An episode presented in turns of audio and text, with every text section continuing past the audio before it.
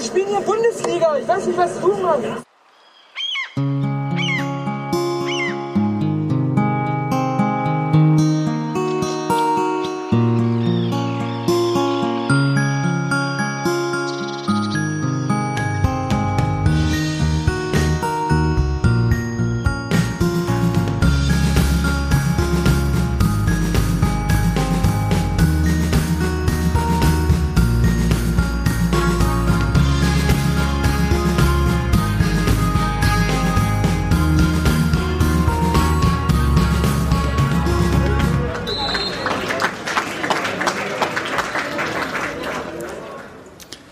Herzlich willkommen zur 422. Ausgabe des Textilvergehens.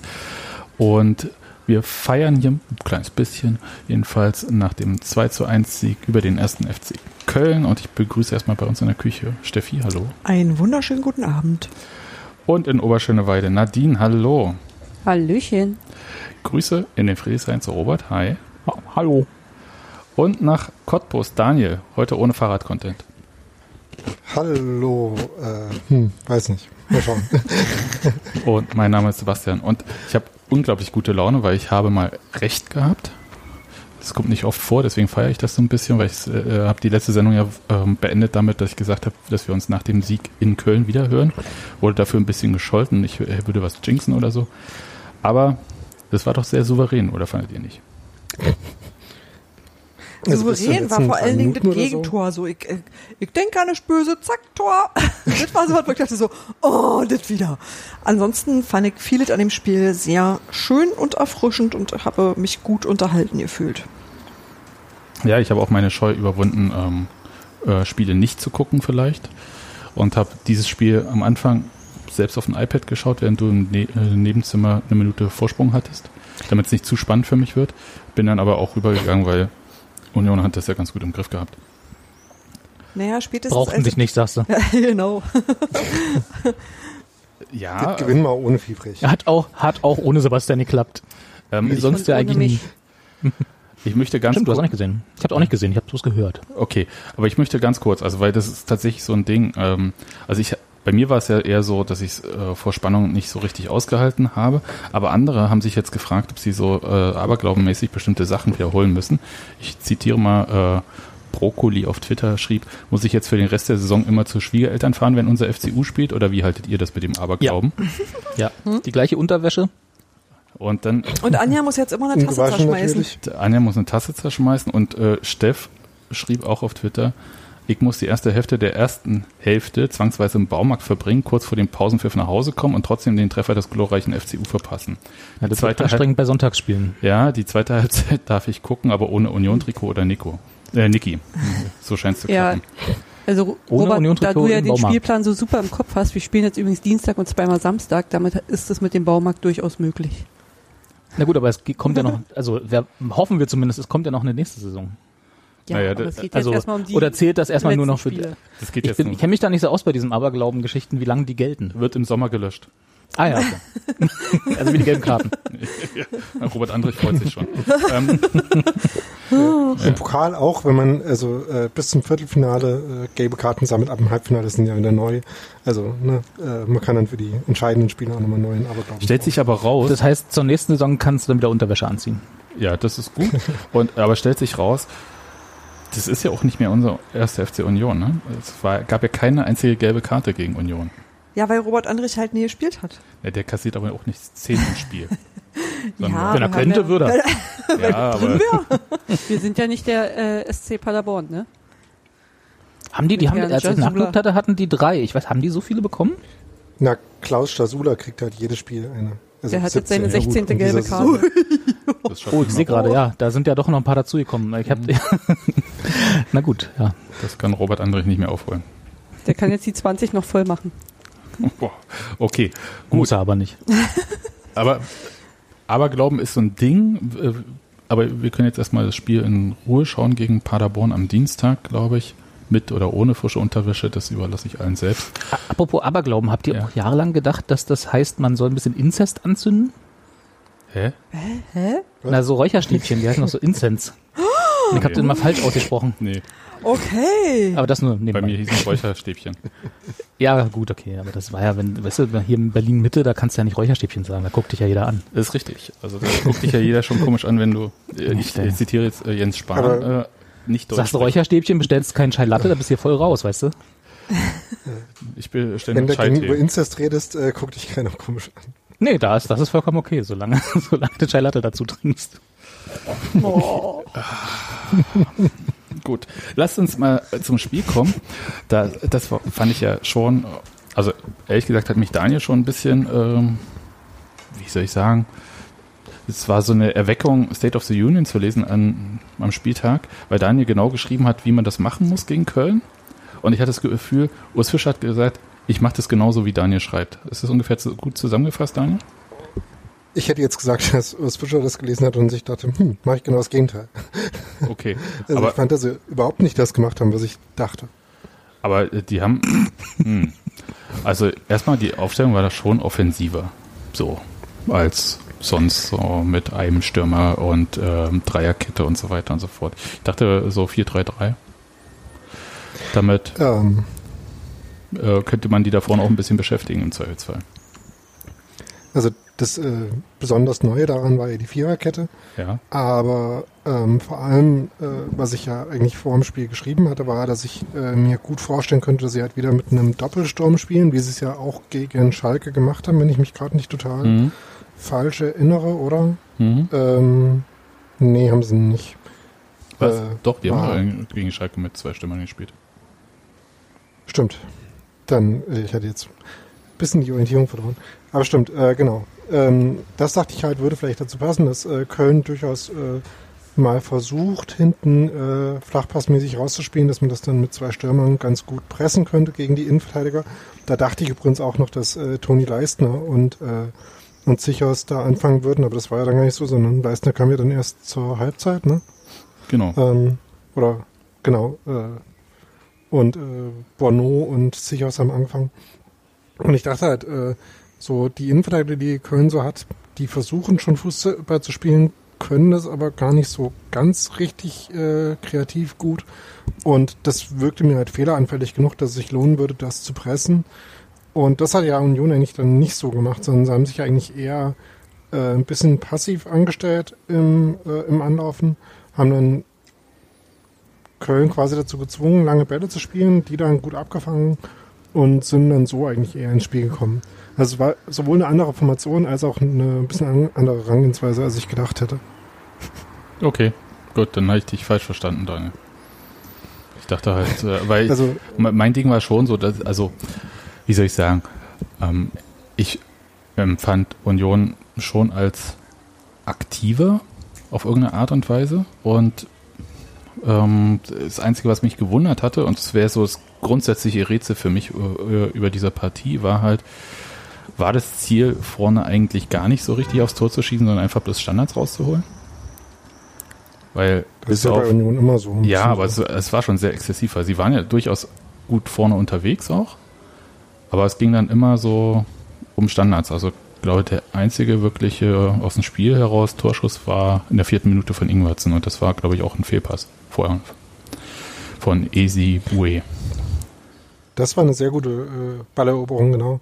Und dann gab es halt noch so ein paar Momente, wo, wo sie schon irgendwie so ins zentrale offensive Mittelfeld gekommen sind, aber dann Pässe nicht so ganz gepasst haben.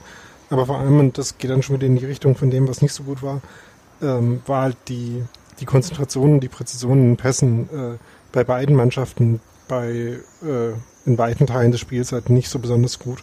Und dann kommt man halt nicht so zu vielen rausgespielten Chancen. Also äh, so zufrieden, wie dann zum Beispiel das Fischer über das Spiel gesprochen hat, hat sich's für mich während dem Spiel nicht angefühlt, abgesehen von den Toren natürlich. Ich hatte ja gar nicht das Gefühl, dass ähm, Köln-Union richtig gefährlich werden kann. Und äh, Steffi hatte während des Spiels auch gesagt, so sieht es halt also aus, wenn da zwei Mannschaften gleich gut sind oder gleich schlecht. Nein, ich hatte das erste Mal das Gefühl, dass da jemand ist, ähm, so auf Augenhöhe nach längerer Zeit mal wieder. Also, dass das so was war, wo ich dachte, ähm, das, nicht das erledigt sich von selber, aber das ist was, äh, wo da niemand steht, der dich einfach umschubst. So wie das Bayern oder so jemand oder, oder wie Hertha aufgetreten ist. Sondern wo ich dachte, das ist, das ist mal unsere Halsweite, das ist okay. Wenn das auch Bundesliga ist, Ja. alles, alles gut für Union. Na, wir haben aber auch gegen Schalke und Mainz gespielt, wo das Ja, Schalke, Schalke ist ja auch so war. zumindest von den Namen her individuell stärker besetzt.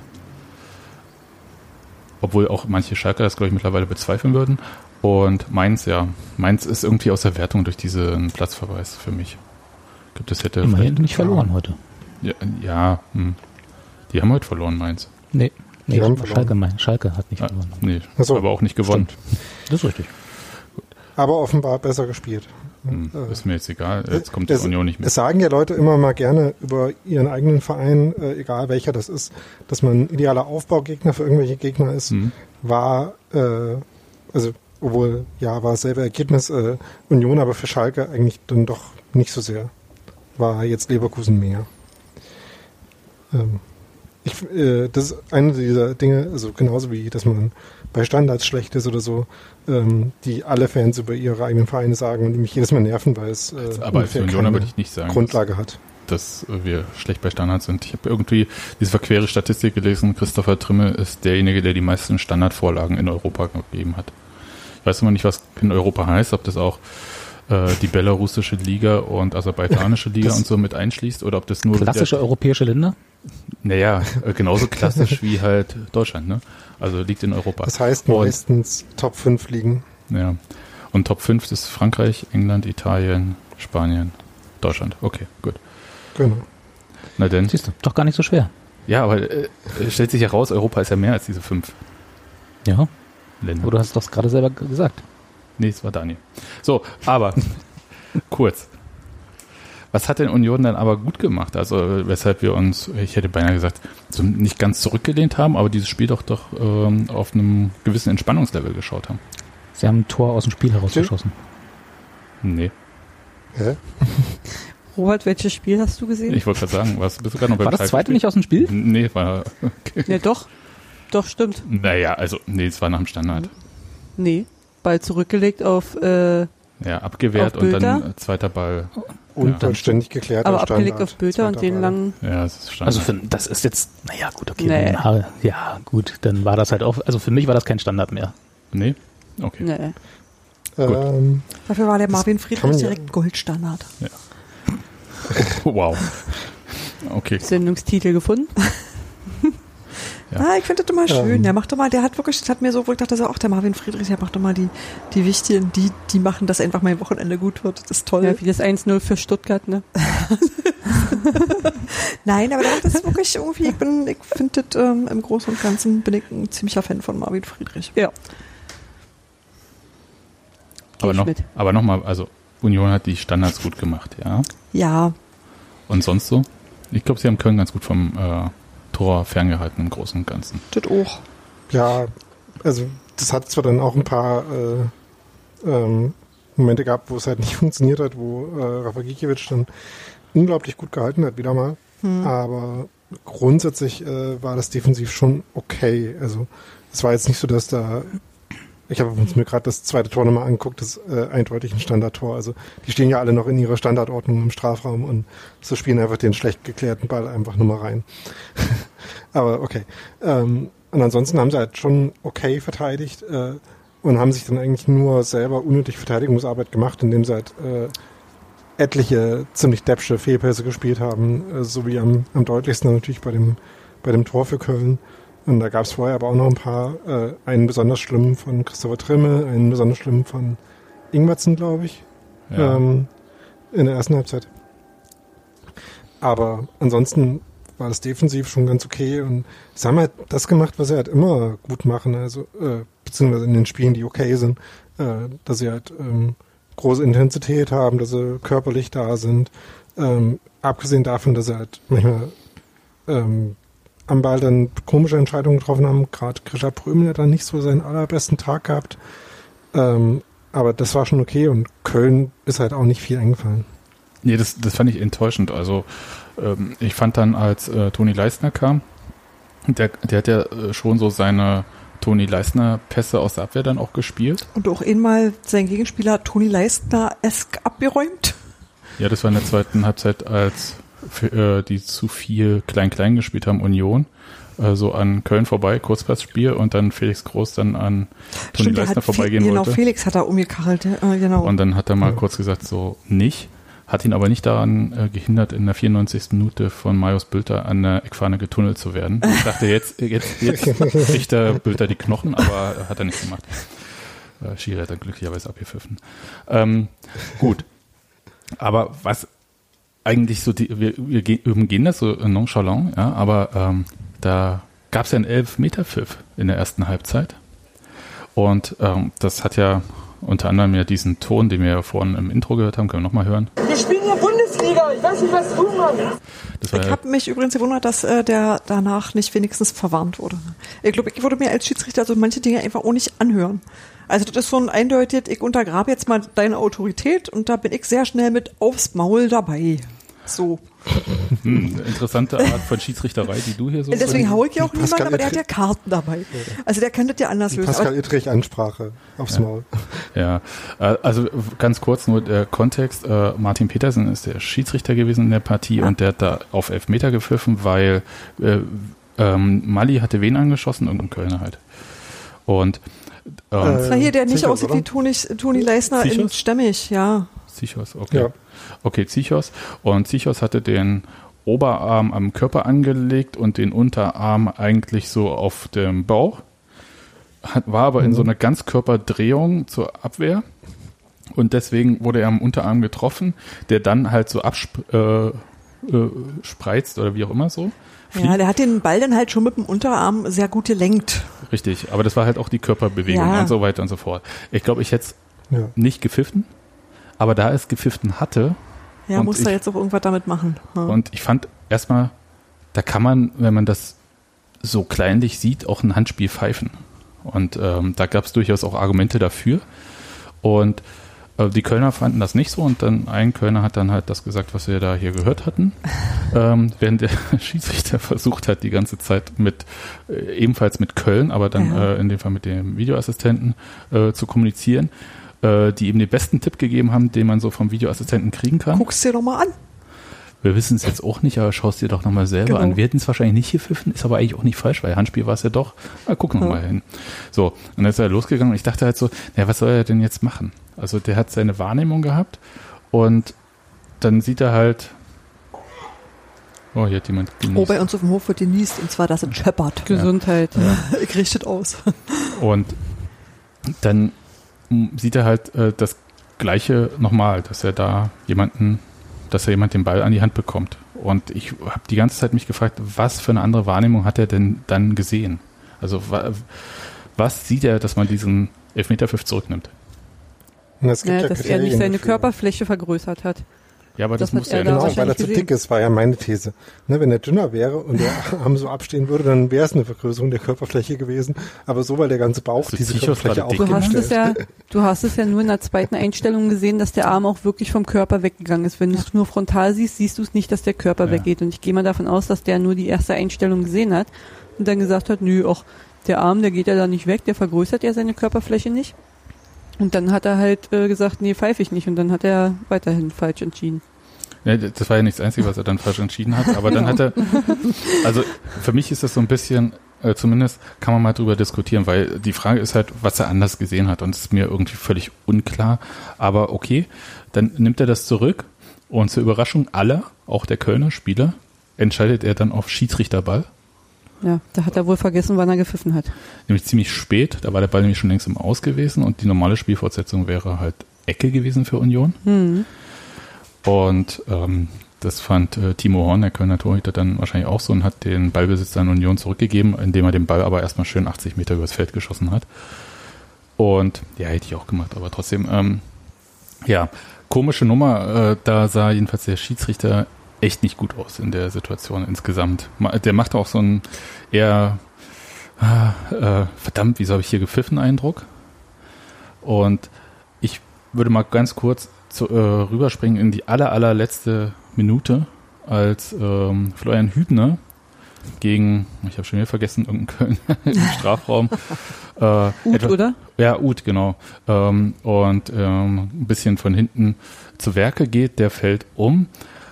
Gibt Schiedsrichter, die pfeifen das, aber ich glaube, Martin Petersen hat sich an dem Tag gesagt, also wenn jetzt nicht jemand mit zwei gebrochenen Beinen im Strafraum liegt, dann pfeife ich heute keinen Elfmeter Ich mehr. mach hier ja nicht mehr. Ich- Diese Nummer wollte er überhaupt nicht mehr. ja, das lassen wir jetzt hier geschlossen, das mache ich nicht mehr auf das Fass. Genau. Vorhin habt ihr ke- kein Elfmeter für jeden. Ja, genau. Oder so rum, ja. Ist ja auch eine Art. Aber, Aber also allen Ernstes ist halt auch meilenweit davon entfernt, ein Elfmeter zu sein. Von Ähm, Uth? Hübner geht dahin, Ja.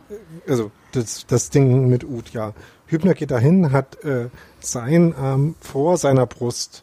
Also er nimmt den Arm nicht, um ihn zu schieben, sondern er läuft einfach nur hin und läuft quasi von hinten gegen ihn dagegen, weil er einfach zu dem Ort rennen will, wo der Ball ist. Das heißt, maximal kann man sagen, dass er ihn umrennt, äh, was auch selten als Elfmeter gepfiffen wird. Also ich kann mich an sehr wenig äh, Elfmeter erinnern, die ich gepfiffen gesehen habe, wo nicht zumindest irgendwie eine Aktion von äh, äh, Armen, Beinen äh, stattfindet, wo man einfach nur gegen jemanden dagegen rennt. Das ist selten ein Elfmeter. Und in dem Fall äh, rennt er noch nicht mal quasi durch Uth durch, sodass der umfallen muss, sondern er rennt nur an ihn dran. Und Uth lässt sich dann halt fallen, was man schon daran sieht, dass er halt auch nur auf der Stelle quasi äh, umfällt und gar nicht nach vorne oder so fällt. Also da ist halt null Impuls drin gewesen. Das heißt, das ist echt äh, ähm, absolut kein Elfmeter gewesen, sondern halt äh, komplettes äh, äh, Düsseldorf-eskes Umfallen. hast du gerade äh, den Kölner gedisst, in dem du ihm vorgeworfen hast, er sei in Düsseldorf? Ja. Ja, Wow. genau. Okay. Ähm, Also für mich war es ein klarer Elfmeter. muss ich mal sagen. ja, Marc Uth hat ja nach dem Echt? Spiel auch ganz klar gesagt, ähm, der sei ja noch klarer, als er es gespürt hätte. Genau. Weil er sich hat auch erstmal- gemerkt, aber als er das Bild gesehen hat, da war er überzeugt, Ja, nämlich. Da habe ich gedacht, Aber kennt ihr das nicht oft, dass man so noch im Nachhinein Emotionen sich verstärken, wenn man nochmal drüber nachdenkt, dass, Ja. man, dass man doch ganz doll gefault wurde? auf jeden Fall. Das also, bestimmt, ja. der, der hat bestimmt einen blauen Fleck, äh, wo auch immer er da äh, berührt Ja. wurde von. Manifestiert Hübi. einfach mit seinen Gedanken. Wenn er es noch dreimal anguckt, bricht er sich einen Knochen. Genau. Genau. Und zwar nachträglich. Heute Abend noch.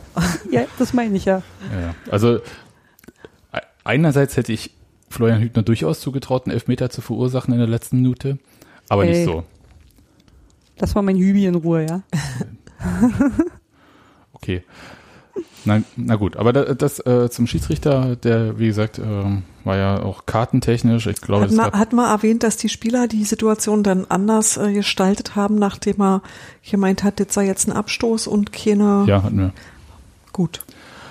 Und ähm, jetzt hast du mich aus dem Konzept gebracht. Äh, Ja, kartenmäßig wollte ich sagen, dass er noch ein bisschen ähm, ja, ein schwieriges Verhältnis zu den persönlichen Strafen hatte, äh, Martin Petersen.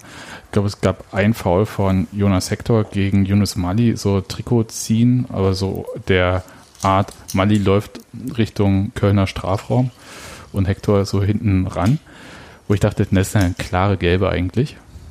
War nicht, auch so bestimmte taktische Fouls, hm, okay, da tun sich Schiedsrichter, je nachdem, wo sie stattfinden, ja auch durchaus schwer. Alles klar, aber äh, der war ein bisschen zögerlich unterwegs an dem Tag. Und äh, der hat so ein bisschen die klare Linie vermissen lassen. Ich glaube, der hat sich tatsächlich dadurch, dass das irgendwie relativ am Anfang war mit diesem Elfmeter, danach hat er, äh, hätte er am liebsten überhaupt nicht mehr entschieden. Ja, äh, hätte sich auswechseln lassen können. Genau. Gibt aber keine fünf Wechsel für Ja. Schiedsrichter. Nee. Also es war ein ähm, nicht so guter Tag äh, für Martin Petersen. Vorteil äh, war nichts Spielentscheidendes bei. Also insofern glaube ich, äh, Das wird Köln vielleicht anders sehen, aber Die- ja. Eben, die einen sagen so, die anderen sagen so. ja. Aber, naja, also ich bitte dich. Also aber wie gesagt, ich fand ja den Nicht-Elfmeter auch richtig. Ja, das ist jetzt okay.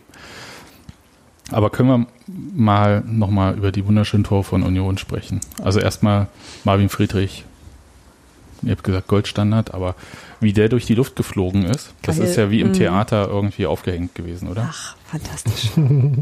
Also Ja, das, das war wirklich, also Ja, das hat er ja, hat er ja nach dem Spiel auch gesagt, dass äh, halt mit Trimmel ein perfekter Freistoß oder Standardschütze halt da ist und man dann halt nur noch an der richtigen Stelle sein muss, was ich, wo ich mir halt denke, naja, man kann den trotzdem noch äh, über Stadion doch Dach knallen, so.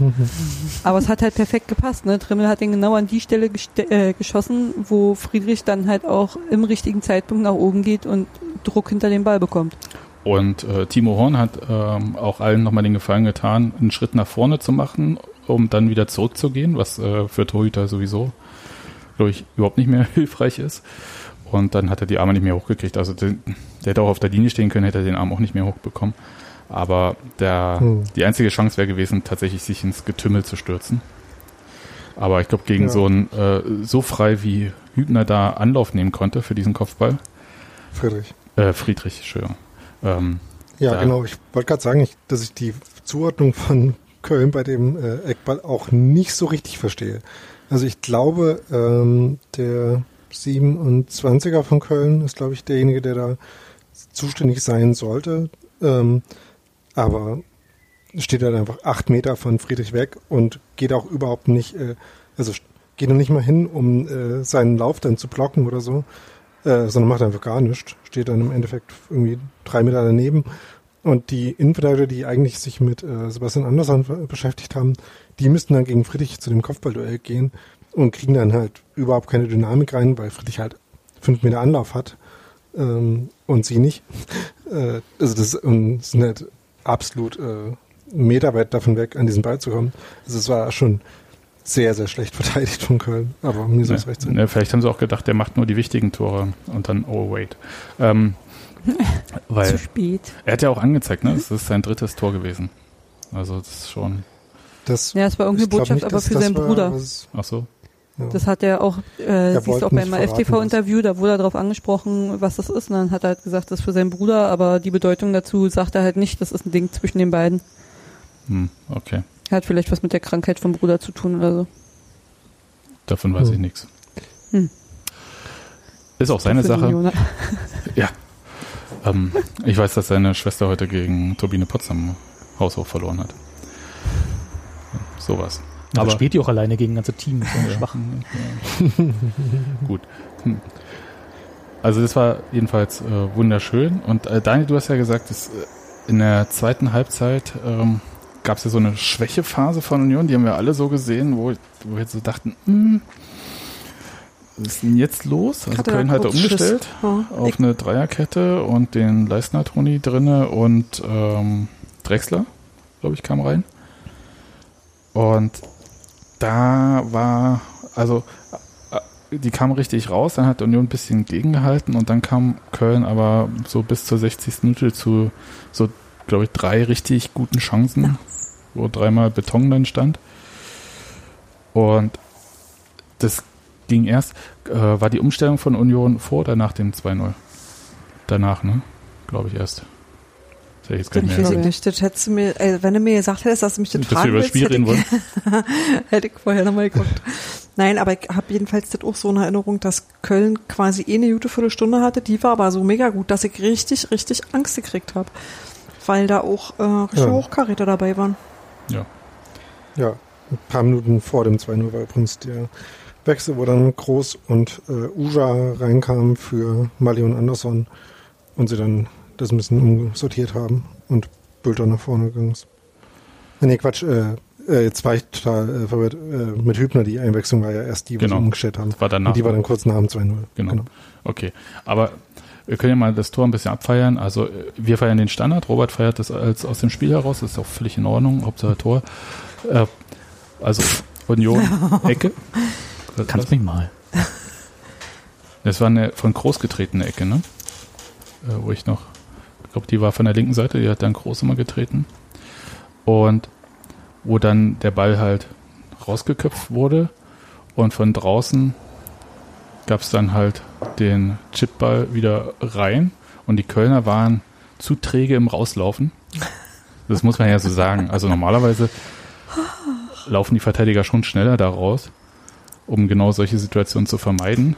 Und äh, sie haben erst äh, nach dem Abspiel, also nach diesem Chipper in den Strafraum oder diesem hohen Ball in den Strafraum, sind sie erst rausgelaufen, was genau den noch verstärkenden Effekt hatte. Dass nämlich Christian Gentner wahnsinnig frei stand und äh, auf eine sehr, ich sag mal, schlaksig, Gentnerartige Art und Weise den Ball da im Tor versenkt hat. Also wie er da den, Naja. das Bein so hochgekriegt hat. Aber wir haben Ja, ja schon festgestellt, dass er mehr Gelenke hat als andere Menschen, oder? Das stimmt. Und dass das deswegen so aussehen muss. Nadine Wenn sagt, du sagst, Wenn du sagst, Gentner stand frei, würde ich dir da aber widersprechen.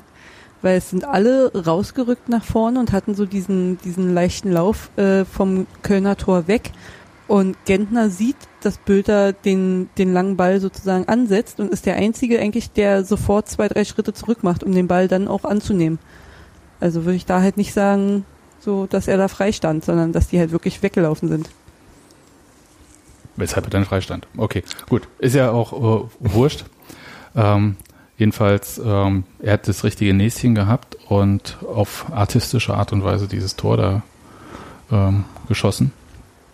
Den hätte er, also da hätte ich wirklich äh, kein Problem gehabt, wenn man sagt, okay, der geht auch Richtung Tribünendach oder so.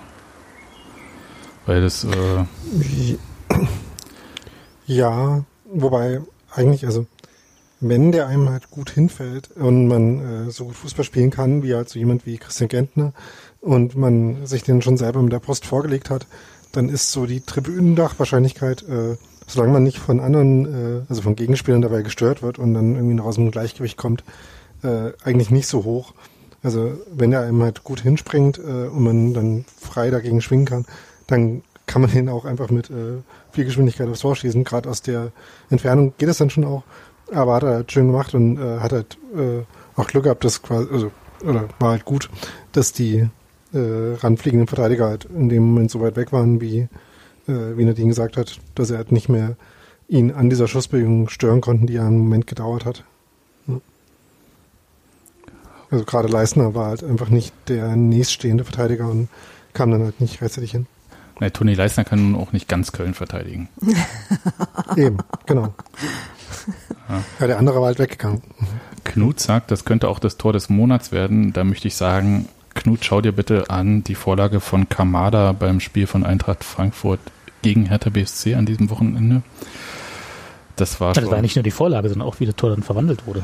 Ja, Ja, das war unfassbar gut. Aber es war übrigens nicht für Union. Und deshalb zählt es nicht. Ist euch das nicht klar? Nur Tore für Union können Tor des Monats werden. Da muss ich die letzten Jahre immer was verpasst haben. wenn Union nicht einreicht. Haben sie selber? Das wusste, das wussten sie wahrscheinlich auch selber nicht, dass sie das selber hinrechnen müssten. Na gut. Aber da, äh, dann kam halt, also da hätte ich erwartet, also Union hat dann umgestellt ähm, auf ähm, Dreierkette und ich hatte dann so ein bisschen erwartet, dass Köln nochmal so richtig Fahrt aufnimmt. Aber da kam richtig nichts.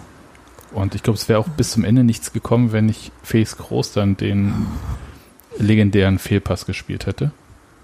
So hinten raus, 15 Meter vor der Mittellinie, einfach mal 30 Meter quer dem Gegner in die Beine.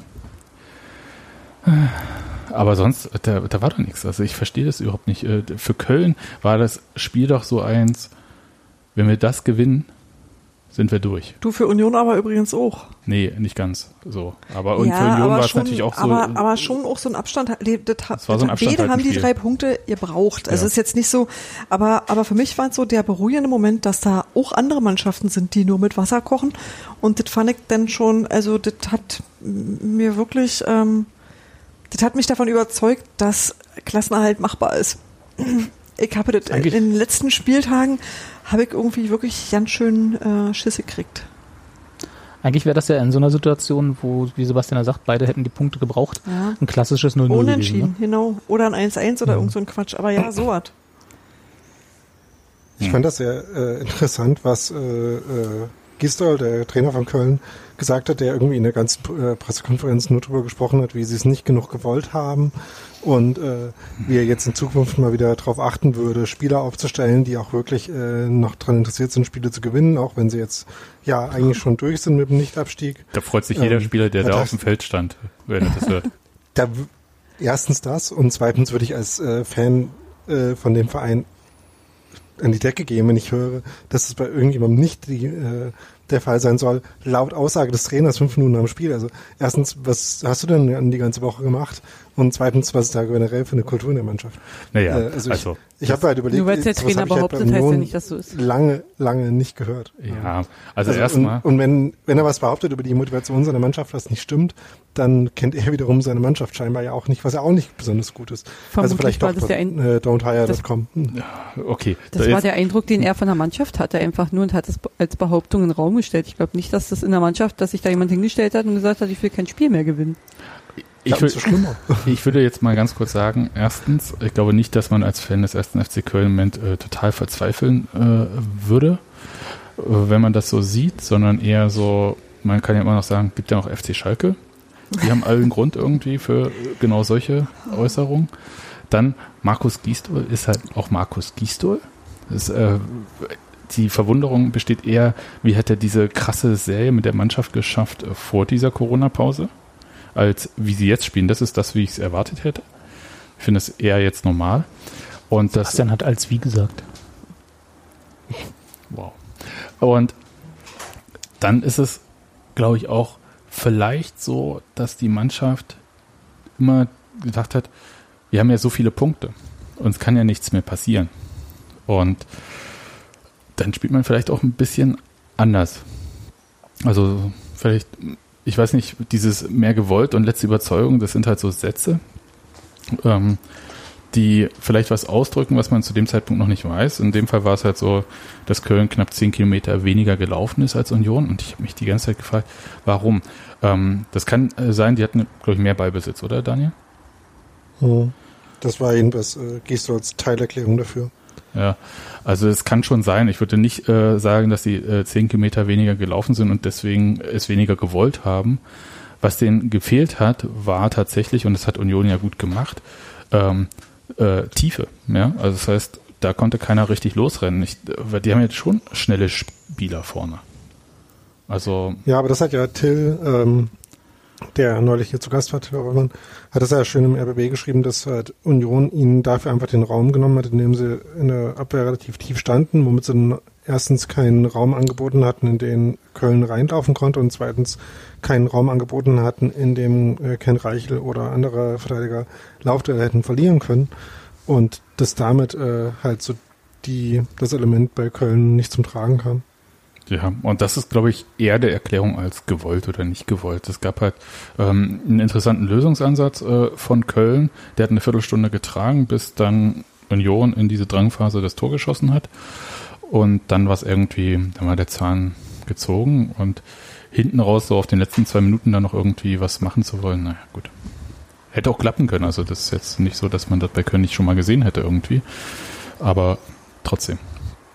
Ist dann halt insgesamt war das, glaube ich, nicht überzeugend von Köln. Aber ich würde jetzt auch nicht sagen, dass Union einen super Auftritt hingelegt hat, weil, ja, das, was ich ja schon kritisiert hatte, vorneweg, sie relativ wenig Chancen oder bis auf die eine aus meiner Sicht keine aus dem Spiel heraus irgendwie kreiert haben. Und das ist schon so eine Sache, das kann schon so hinkommen gegen eine Mannschaft wie Köln, dass man dann halt äh, so gut Ecken rausholen kann, dass die einem auch den Gefallen tut, da bei bestimmten, an bestimmten Positionen auch zu faulen. Aber das klappt halt nicht gegen jede Mannschaft so. Also da braucht man schon ein bisschen mehr. Andererseits bin ich total froh, wenn die Standards erstmal sitzen, ist ja schon mal gut. Und ähm, Urs Fischer hatte, glaube ich, irgendwie nach dem Spiel auch erklärt, dass sie halt Standards nochmal extra trainiert hatten. Ob sie da auch einmal Marvin Friedrich läuft frei aufs Tor zu trainiert haben, keine Ahnung. Aber Hm. ähm, also sie haben das gemacht, was sie eigentlich ganz gut können, so defensiv und also bei Standards. Aber so, so im Spielplan nach vorne haben sie weder die hohen Bälle gespielt, noch irgendwie was anderes, was irgendwie sinnvoll gut funktioniert hat.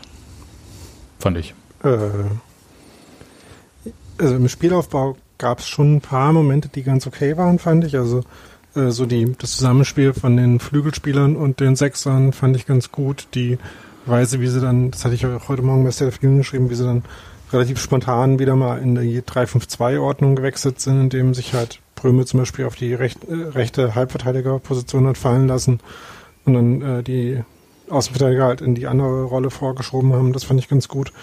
Und äh, sie hatten äh, mit Mali als Zehner und dann den, den drei Angreifern davor hatten sie ein bisschen mehr Tiefenstaffelung, also einfach mehr äh, Spieler in den letzten Linien, die sie anspielen konnten. Und in den letzten Spielen äh, gab es ja was, was man auch bei anderen Mannschaften in der Bundesliga sieht, die 3-5-2 spielen, das halt ganz oft, ähm, wenn entweder die Ablage vom Stürmer auf den Achter nicht ganz präzise ist, dann versandet halt so ein Angriff dann irgendwo zwischen ähm, ja, offensivem Mittelfeld und Strafraum. Oder wenn äh, der Pass zwar ankommt, aber dann keine Anspielstation sich dann nachher anschließt, weil der Stürmer halt äh, aufgenommen wird, nachdem er die, den äh, Ball hat prallen lassen. Das ist ja oft vorgekommen und das war jetzt ein bisschen besser, äh, weil sie halt dann in der ähnlichen Position halt grundsätzlich erstmal zwei Anspielstationen hätten, nämlich den Außenstürmer und den, den Mittelstürmer. Aber hast natürlich recht, dass sie halt, dass dabei relativ wenig rauskam. Also Union hatte insgesamt sechs Schüsse, davon waren ähm, der, äh, der Freischuss von Felix Groß einer, die beiden Tore waren welche, die Chance von Ingwertsen ganz am Anfang, die wir schon erwähnt hatten, das war die einzige aus dem Spiel raus, also aus dieser Pressing-Situation. Und dann noch einen geblockten Schuss von Mali nach 37 Minuten, an den ich mich nicht mehr erinnern kann. Ähm, das war es halt dann aber auch schon sozusagen. Also noch ein Anderson Kopfball nach einer, nach einer äh, Standardsituation. Ähm, das ist halt schon wenig und daraus zwei Tore zu machen, ist halt schon eher viel. Naja, aber im letzten Spiel gab es ja viele Chancen und wenig Tore. Dann nehme Genau. ich jetzt auch mal wenig Chancen und viele Tore. Ich hätte übrigens wahnsinnig gefeiert, wenn Felix Groß mit äh, diesem Freistoß auf, de, auf die kurze Ecke, während alle irgendwie eine Freistoßflanke erwartet hatten, da erfolgreich gewesen wäre. Aber Timo Horn ist jetzt auch kein schlechter Torhüter. Und man kann nicht äh, in jedem Spiel so merkwürdige Freistoßtore schießen. Das war ja war gegen, hm, warte, war es gegen Mainz, ne? Oder war es Schalke? Nee, Mainz war das. Mit dem merkwürdigen Freistoßtor. Äh, In die Tordecke. Gut. Ich habe ehrlich gesagt zum Spiel jetzt selber nichts mehr zu sagen. Habt ihr noch was? Nö. Ähm, man hat halt gesehen, dass Union es immer noch schafft, äh, Spiele auf diese Art ausgeglichen und spannend zu machen. Und das ist halt insgesamt dann auch der Grund, warum sie in dieser Saison insgesamt genug Punkte geholt haben. Sehr, sehr, sehr, sehr wahrscheinlich. Also äh, Abstiegswahrscheinlichkeit ist jetzt, äh, oder Chance 16. zu werden, ist bei 0,1 Prozent. Also ich hoffe jetzt einfach mal, dass äh, dieser einer von 1000 Fällen nicht eintritt. Ähm, dass sie halt äh, ihre St äh, Schwächen gut kompensieren können und ihre äh, Stärken gut einsetzen und die dann halt auch ähm, noch ein bisschen übertreiben, indem halt äh, einzelne Spieler gute Leistung bringen. Das halt so über die ganze Saison äh, gesehen, hat man in dem Spiel, glaube ich, nochmal teilweise eine ganz gute Zusammenfassung davon bekommen, warum Union eben von diesen Spielen, zum Beispiel die beiden Spiele gegen Köln, äh, halt genug gewonnen hat. Köln jetzt der einzige äh, Verein, gegen die beide Spiele gewonnen wurden. Und das bleibt auch so, weil die anderen drei hatten wir in der Hinrunde nicht gewonnen. Genau. Robert, du hast ja gesagt, Union braucht nur einen Sieg, dann ist der Klassenerhalt sicher. Wie sicher fühlst du dich denn jetzt? Ich habe nicht gesagt, wir brauchen einen Sieg, sondern das letzte Mal, als wir gesprochen haben, habe ich gesagt, einen Sieg und ein Unentschieden, weil wir brauchten noch vier Punkte. Die haben sind wir jetzt geholt. Genau. Und nach meiner Rechnung, 35 von 35, finde ich, fühle ich mich gerade ganz sicher, ja. Äh, so Abstiegs, äh, Quatsch, Klassenerhalt tritt aus deiner Warte jetzt ab Nach, sofort nach meinen. Informationen ist das ab sofort. Ja, okay. Nadine, bei dir so? Äh, siehst du noch Pferde vor der Apotheke kotzen oder ist alles durch? Naja, ich dachte ja, dass wir vielleicht noch äh, Punkte brauchen, bis sich ja dann gestern auch darauf hingewiesen wurde, dass äh, Düsseldorf und Bremen gegen Raba und Bayern spielen. Und wenn die natürlich, äh, wenn da natürlich alles äh, wie erwartet läuft, gewinnen halt Bayern und Raba und damit sind wir ja dann auch schon durch. Deswegen mache ich mir da ziemlich wenig Gedanken momentan drüber und freue mich schon so mit 80 Prozent, sag ich mal, über den Klassenerhalt. Also nur 80 Prozent im Gegensatz zu den 99,9 Prozent von Wir, Daniel. sp- wir sprechen uns dann vor dem Ja. Spiel gegen Düsseldorf, wo wir alle punktgleich sind da unten. Das Problem ist halt, das Problem ist halt, dass ich nur halb so intelligent bin wie Daniel und mit Prozentrechnung Ja. immer nicht so klarkomme. Ich, ich glaube, Daniel hat auch bloß diese äh, Wahrscheinlichkeitsmatrix sich angeguckt. Ich habe das gerade nur Genau, zitiert. der ja. liest das eh alles ab. Ja. Ja, siehst du, ich kann gar nicht lesen. So wie du das sagst, Robert, klingt das auch gemein, aber so meinte ich das gar nicht. Aber Ähm, ich, ich musste sogar, ich musste sogar mein äh, Ladekabel, mein iPhone-Ladekabel vom, äh, vom Bildschirm spannen, um die Tabelle zu lesen. Äh, kann ich, äh, können wir mal als Feedback an, an Goal Impact geben. Äh, mal Das ist die jetzt so Zeilen ein Daniel out of context, oder? Ja, aber absolut. Ja. Äh, Also wir reden über Goal Impact und dessen äh, Saisonvorhersagen, die er immer aktualisiert. Äh, Goal Impact hat mir Jörg Seidel auch äh, die Saison schon mal im Podcast. Und da ähm, stehen dann immer so für jeden Platz, den man belegen könnte, die Wahrscheinlichkeit, mit der der eintritt. Und weil es halt ziemlich viele äh, Plätze sind, äh, sind die Zeilen relativ lang und dann kann man sich da auch mal äh, verirren drin in diesen Tabellen. Und was steht Aber da bei dem von Sebastian wollte- ja vorhergesagten Platz 13? Ich glaube oh, 22 das oder ist eine 23 gute Frage. Prozent. Das, ja, Platz Ja, 14 immer. war Das ist 27 sogar Prozent oder noch so. Nicht mal so mega unwahrscheinlich, dass wir vielleicht sogar Richtung einsteigenden Tabellenplatz immerhin Was? 2,8 Was? Prozent. Jetzt wollen wir mal jetzt, also, Also, ja. Küche meine, im Dorf, ne? Ja.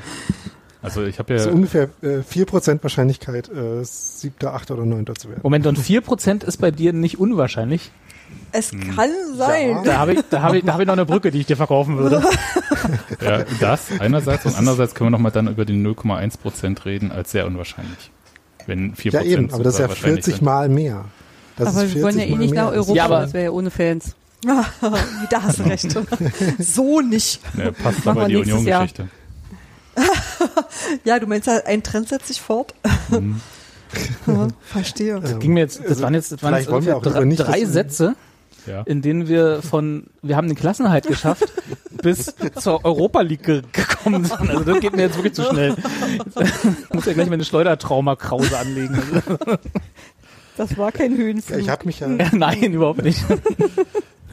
Kann man ich hab jemand mich hier ja die diese Woche mal wieder dran erinnert. Hm? Ja. Ich habe mich ja diese Woche wieder mal dran erinnert, dass äh, die UEFA ja, glaube ich, immer noch vorhat, die Euro Europa Conference League einzuführen, wo man sich irgendwie mit so einem elften, guten elften Platz oder so äh, für qualifiziert und dann gegen, äh, keine Ahnung, Kommt man da Also in Champions die Arme? rein? Ich glaube, da kommt man zum Beispiel rein, wenn man äh, bei der Europa League gibt's ja diese komische Quali-Runde vorher. Und wenn man es nicht schafft, sich gegen äh, FK Tallinn oder so für die Europa League zu qualifizieren, dann kommt man wahrscheinlich in die Europa Conference League. ich glaube, das ist. Aber war nicht schon die Europa League der Cup der Verlierer? Hieß das nicht immer so? Ja, ich glaube, diese Conference League war aber gar nicht so unbedingt für deutsche Vereine, sondern es- damit halt auch FK Tallinn mal europäisch spielt. Ohne Scheiß jetzt. Ja, aber, Aber da kann man die ja einfach ein Freundschaftsspiel organisieren und dann hat man das auch? Ja, Nee, dafür fließen Ähm. nicht genug Beratergelder. ne, beziehungsweise Stimmen äh, im UEFA-Exekutivkomitee. Um es mal Ja, sag ich ja, sagen. Beratergelder. Ja, Also, also aber um nochmal kurz, äh, um noch mal kurz auf die Abstiegswahrscheinlichkeit zu sprechen zu kommen. Manche von uns haben ja äh, so eine äh, äh, Befürchtung in Bezug auf äh, den SC Paderborn. Und Ja. Ja, dann- jetzt nicht mehr, ey. Ich habe gedacht, Wieso? Paderborn wird 18. oder 2. Was anderes kennen die nicht. ja, hm.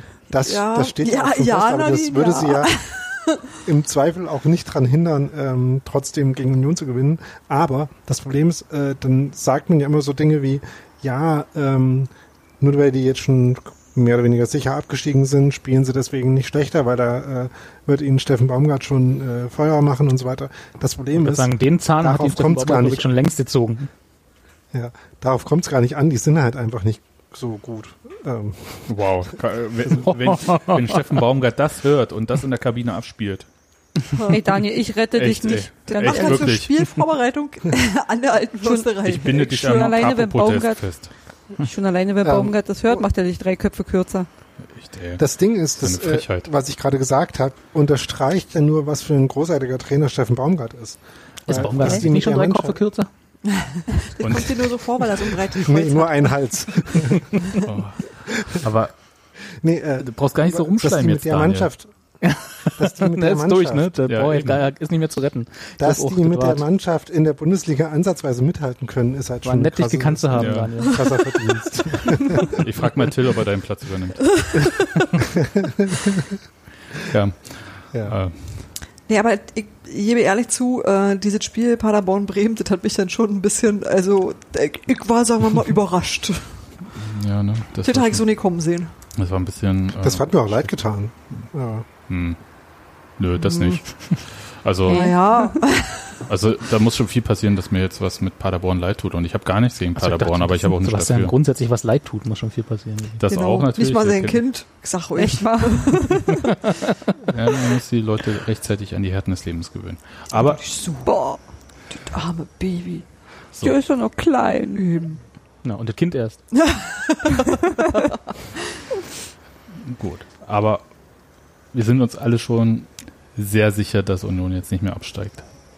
Also ich habe jedenfalls nicht mehr so die Angst vor dem Showdown gegen Düsseldorf.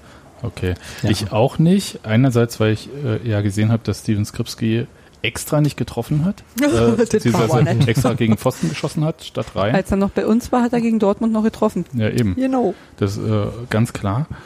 Und es gab ja, glaube ich, es ist schon fast wie, warte, hm, hm, fünf im Sinn. Da hat er auch, glaube ich, noch in Schalke-Bettwäsche geschlafen. Ja, genau. Ich weiß nicht, wann es genau war, aber es gab ja einmal, jedenfalls in meiner bewussten Bundesliga-Erfahrungszeit, die Situation, dass eine Mannschaft drei Spieltage vor Schluss eigentlich schon gerettet war und dann doch abgestiegen ist. Das war natürlich der erste FC Nürnberg. Die hatten damals, glaube ich, sechs Punkte Vorsprung, war noch zwei Punkte Regel vor Freiburg. Nürnberg hat drei Spiele verloren, Freiburg alle drei gewonnen. Hm. Ähm, aber ansonsten, ich glaube da nicht dran. Also wirklich, also dass sowohl Bayern als auch Leipzig und dann müssen ja einige von diesen Mannschaften auch noch in Dortmund. Ach nee, ist- nee. Ist Glaub nicht. unwahrscheinlich. Ich glaube aber, also wenn wir bloß mal einen Blick auf andere jetzt mal kurz werfen, dass für Düsseldorf das gar nicht so schlecht läuft gerade. Also jetzt aktuell mag das für die vielleicht schlecht aussehen, das gebe ich zu, aber die spielen am vorletzten Spieltag gegen Augsburg und dann gegen Union. Den Geräuschen nach zu urteilen haben die Katzen keine Brezeln gekriegt. Nee, das sind nicht Nee, meine sind Ach Katzen. so, was denn dann? Schrei schreiende Kinder vor meinem Balkon. Ach, Ach so. Kind oder Katze, man wisst nie so genau. Meine Kater schlafen, ja. Okay, also. okay, okay. Du musst leider das Fenster aufhalten, weil sonst kippt Nein, die alles gut. Okay, aber Also ich meine, aber Düsseldorf spielt nächstes Mal, also am Mittwoch gegen Leipzig. Das ist jetzt nicht so das Oh. ideale Spiel, um sich nochmal aus dem Abstiegskampf zu retten. aber danach Augsburg und Union, die Ja. dann vielleicht komplett gerettet sind in der Zeit. Ja, Augsburg hat Ja ja, gut, aber das würde ja Ja. implizieren, dass sowohl Augsburg als auch Union äh, dann nicht mehr volle Kanne gehen, oder? Also da bin ich ja, also da Also schon, weil er Düsseldorf ist. Also, tut Echt mir leid. ja, das gibt. Also jetzt mal meine persönliche Sicht Düsseldorf ist muss absteigen. Okay. Ähm, also es gibt ja äh, verschiedene Sachen, also abschenken, ja. Also jetzt gar nicht so aus Mannschaftssicht, sondern jetzt so aus Fansicht, ja. Meine ganz persönliche Sicht ist halt, also Paderborn möchte ich gerne noch eine reinwirken für die Heimspielniederlage im vergangenen Jahr. Das kotzt mich immer noch so an. Wir hätten, In der uns, Tat scheiße. wir hätten uns diese ganze Scheißdelegation sparen können. Ja. Wären aber auch ein paar Geschichten ärmer. Wir hätten jetzt, natürlich auch einfach in Bochum gewinnen können, aber egal. Du hättest aber einfach nicht erlebt Ende letzter Saison, weißt du? Genau. Dein Telefon hätte dich nie für Also- tot gehalten. das ist richtig. Aber das war der beste aller Aufstiege, würde ich sagen. Also auf alle Fälle so die. Sagt sich im Nachhinein Anzahl immer schön einfach. ja, ich wollte gerade sagen, Ja, eben, ja. Und Düsseldorf ist natürlich, äh, also ich finde, die haben ein sehr schönes Traditionstrikot gerade äh, rausgebracht. Das kann man ja auch mal gut, äh, die machen ja auch nicht alles schlecht. Halt krass, nee, dass das ich habe ja ist Düsseldorf-Logo drauf, das ist nicht schön. Das Ich ist habe ja ja das würdest du gar nicht gegen erkennen. nicht das. Fans. Ich habe wirklich nur was gegen die Genau. Spielweise des Vereins in tradierter, also ihr wisst schon, immer wieder. Genau. Kehr. Oh, Und selbst da hatte ich Aber gedacht, Meier ist doch ja nicht mehr da. Ja, Hab ich auch gedacht, das aber ist dann ja das, wo du aber denkst, Aber so, Kahan Eihahn. Kahan Eihan äh, letzte Woche. Und wer schon so heißt. Nee, nee, das ja nicht. aber der, he- da hebt er den Arm des Gegenspielers in sein eigenes Gesicht, um dann rot zu provozieren. Meine Fresse. Ich meine, ja, das ist halt äh, ist irgendwie eine- so, es ja- hört nie auf, es tut mir leid. nee, also äh, und deswegen muss ich sagen, ähm, Abstieg, Abstieg, also- Abstieg. Und ähm, Steffi, Ähm, das verstehe ich wirklich nicht. Das musst du mir jetzt mal erklären, weil die Düsseldorfer, die haben gar nichts gegen uns. Das ist mir egal. Ich kann auch dir sagen, ich habe nichts NC, du gegen, klingst wie Nadine. ich habe nichts gegen, äh, gegen so, so Menschen aus Düsseldorf. Wir kennen voll die nennen da, ja. Ich Das ist nicht. irgendwie, das ist irgendwie ja nicht die Sache. Aber ich finde tatsächlich irgendwie diese, diese Fortsetzung des Meier Na, auf Anton, du Ball allen? Ebenen, das ist krass. Das Kind weint nicht mehr, aber es sieht hungrig aus. Irgendwas Ah. ist ja immer. Na gut. Die Guten zwei Appetit. Aggregatzustände von Kindern. Genau. Weinen und Hunger. Genau, Flüssigkeit nachfüllen, du willst schon Energie nachladen und dann Okay, aber, wieder. also ja, Düsseldorf irgendwie, ähm, Ich komme da auch nicht ganz äh, drauf. Also ich überschätzte Stadt und Das auch ist mir alles so. egal. Ich habe, wie gesagt, ich habe da ja nicht, also ich habe da nicht, das ist nichts Persönliches. Hm, ich weiß nicht. Ich muss ja mal, wenn wir schon in unserer kleinen Selbsthilfegruppe sind, ne, ich Ja. muss ja mal gestehen, mir persönlich jetzt, also ist ja sowohl Verein als auch Stadt Ja. sowas von furchtbar egal. Also ob die absteigen oder aufsteigen oder nach links ausscheren, ist mir eigentlich völlig egal. Hm. Bei Düsseldorf jetzt oder wie? Ja. Oder generell bei allen anderen Städten Nee, außer. also, ja gut, ja. Das Ich wollte ist gerade sagen, Grund, das ist so, das, das, das ist der Default-Zustand, das ist richtig, aber bei Düsseldorf ist das nochmal, also, noch Defaulter. noch Defaulter, noch egaler. Ich war ja noch nicht Also ich, ich, find, ich in finde es ja, ich find's ja gut. Ich bin bin, noch ja, nicht mal ich bin ja, durchgefahren. ich war schon öfter in Düsseldorf. Ist so jetzt nicht die schönste aller Städte, aber ist auch jetzt nicht das die ist ja wie Köln dann, ne? Hm. Ja, genau, ja, quasi. Also ich, ich finde es ja gut und ich finde es ja auch sehr gesund, wenn man, äh, wenn man seinen Hass dann auch ehrlich und äh, ähm, mit aus vollem Herzen auslebt. Das muss ja auch sein, sonst kriegt man schlechte, schlechte Träume. Aber irgendwie pff, Düsseldorf. pff. Die Frage ist Ich war ja, mal, ich, ich war mal in diesem, in diesem Stadion in der, ähm, die haben, das ist ja da in diesem Messegelände drin, ne? Mhm. Dieses komische Düsseldorfer, was die da so Stadion nennen. Und da war ich mal in dem, in ist dem das nicht diese Restaurant. Glücksspielarena? Ja, ja. in diesem Restaurant, wo man dann auch in das Stadion reingucken kann, wenn kein Spiel ist. Also so Hotel, Restaurant äh, da in, auf der auf der Haupttribüne oder was ist das da? Also deren Torseite sozusagen, gegenüber vom Gästeblock. Und das ist schon alles äh, hinreichend hässlich da so. Also das ist schon, kann man, ich verstehe den Hass, aber so, dazu habe ich einfach nicht genug Energie. Nee, ich, ich habe ja gar keinen Hass. Also, Ja, aber Steffi, Ja, aber wenn die Leute in hässlichen Städten leben müssen, das ist ja deren Problem, das ist ja nicht unseres. Wir können ja wieder weggehen. Naja, Ja. aber- Dortmund ist auch nicht schön, wenn es danach geht, weißt du? Oder was war in Hannover? Alter. Auch Hannover hat auch schöne Ecken. Ja, ja, das sagt man über Wolfsburg ja, auch, der Wedding man ist auch seit genug 20 Jahren kommen. Genau. Nee, Wolfsburg hat keine schönen Ecken. Das sagt dir nicht mal jemand in Wolfsburg. Die sagen Na dir dann doch, immer, was gibt Koch sagte. Der hat Nein, das nein. beobachtet und hat gesagt so, die Leute, Die Frage in ist, hat, hat Wolfsburg überhaupt Ecken? Das ist ja, Ja. da geht's ja schon mal los. das und äh, die sagen dann die immer, schönen Ecken an Wolfsburg sind das äh, Pressbuffet und das Café, wo man sich schnell mal hinsetzen kann. Um, Das, gut das, Arbeit. das Café. Das, das eine in Wolfsburg. Häppchenjäger Daniel. Ich hätte jetzt so gesagt, das. Schöne an Wolfsburg waren ja die Orte drumherum, sagen die Leute immer. Na, also so. wenn man nicht mehr da ist, ist es Ich dachte, die schön. Heimreise, hm? ja, oder das. hm. Gut, aber Die Orte drumherum gibt's aber auch genauso äh, überall sonst zwischen Magdeburg und Rostock. Ja. hm, Ich möchte Zum Beispiel Rostock ist so ein, Rostock ist auch so ein Verein, den finde ich als Verein komplett unsympathisch, also vor allem auch seine Fankultur. Die Stadt wiederum ist sehr schön. Das stimmt. ich war noch nie Und, in und das Rostock. Liebeslied von Feine Sahne Fischfilet für Ja. Rostock finde ich auch sehr, sehr schön. Das ist Schunkelpunk. machen, Das ist geil. Ja, gut.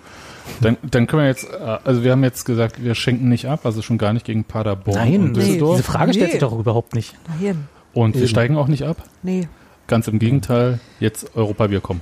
Nee, ich möchte einfach nächste Saison noch ein bisschen in ein paar Stadien sehen, die ich noch nicht kenne. Ich bin ja jetzt St. nicht, Etienne oder so. ich bin jetzt nicht zu allzu viel Bernabeu. gekommen. Ach, Ja, aber das ist schon, ich kenne auch, Marseille, bitte Marseille. ich kenn schon auch in Auch Deutschland nicht ganz schön viele nicht so, wisst ihr? Und da geht noch was. Ja, da, Steffi plant schon nächsten Aber Auswärtsfahrt. Heidenheim zum Beispiel kennen wir ja schon. ja, äh, da war ich aber noch nie. Ich auch nicht.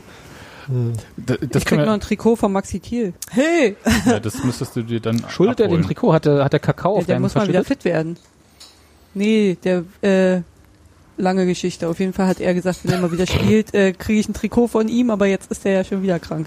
Ja, aber können wir ganz kurz, äh, während wir jetzt gerade durch den Abstieg so nonchalant durchmarschiert äh, sind, kurz den Aufstieg der zweiten Liga klären, ein für alle Mal, weil das sieht ja so aus wie im vergangenen Müssen wir Jahr. das Keiner machen? Können wir das nicht, können wir das nicht die ganz alleine regeln lassen?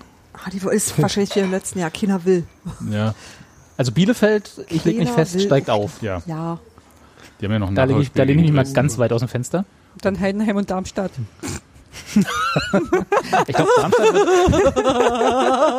Jetzt muss ich ganz kurz die Tabelle gucken. aber können wir, während so Sebastian? Tabelle guckt, können wir noch mal das, das Hütchen lüpfen für äh, den VfL Bochum? Der ist ja, nachdem er kurz vor der Corona-Pause, quasi kurz vorm Abstieg stand, jetzt es geschafft hat, in, naja, Schlagdistanz ist übertrieben, aber zumindest äh, hinter Darmstadt in der Tabelle zu sein mit einem extremen Trend nach oben.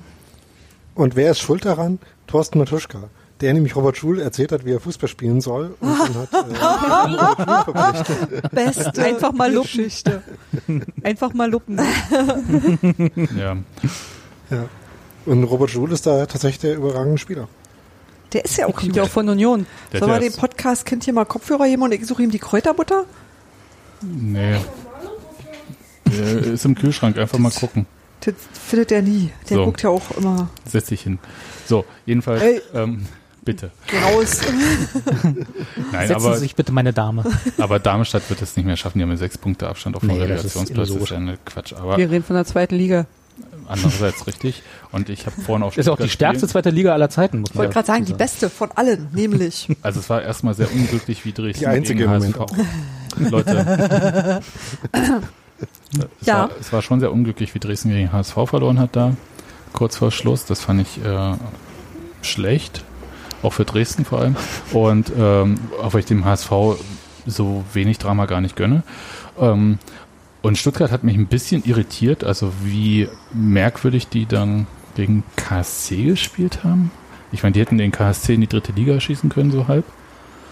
Ja, also das, ähm, mir ist das noch nicht ganz klar, aber ehrlich gesagt, so ein Investorenclub wie Heidenheim in der Bundesliga, ja, passt zur Bundesliga einerseits und macht die zweite Liga auch attraktiver.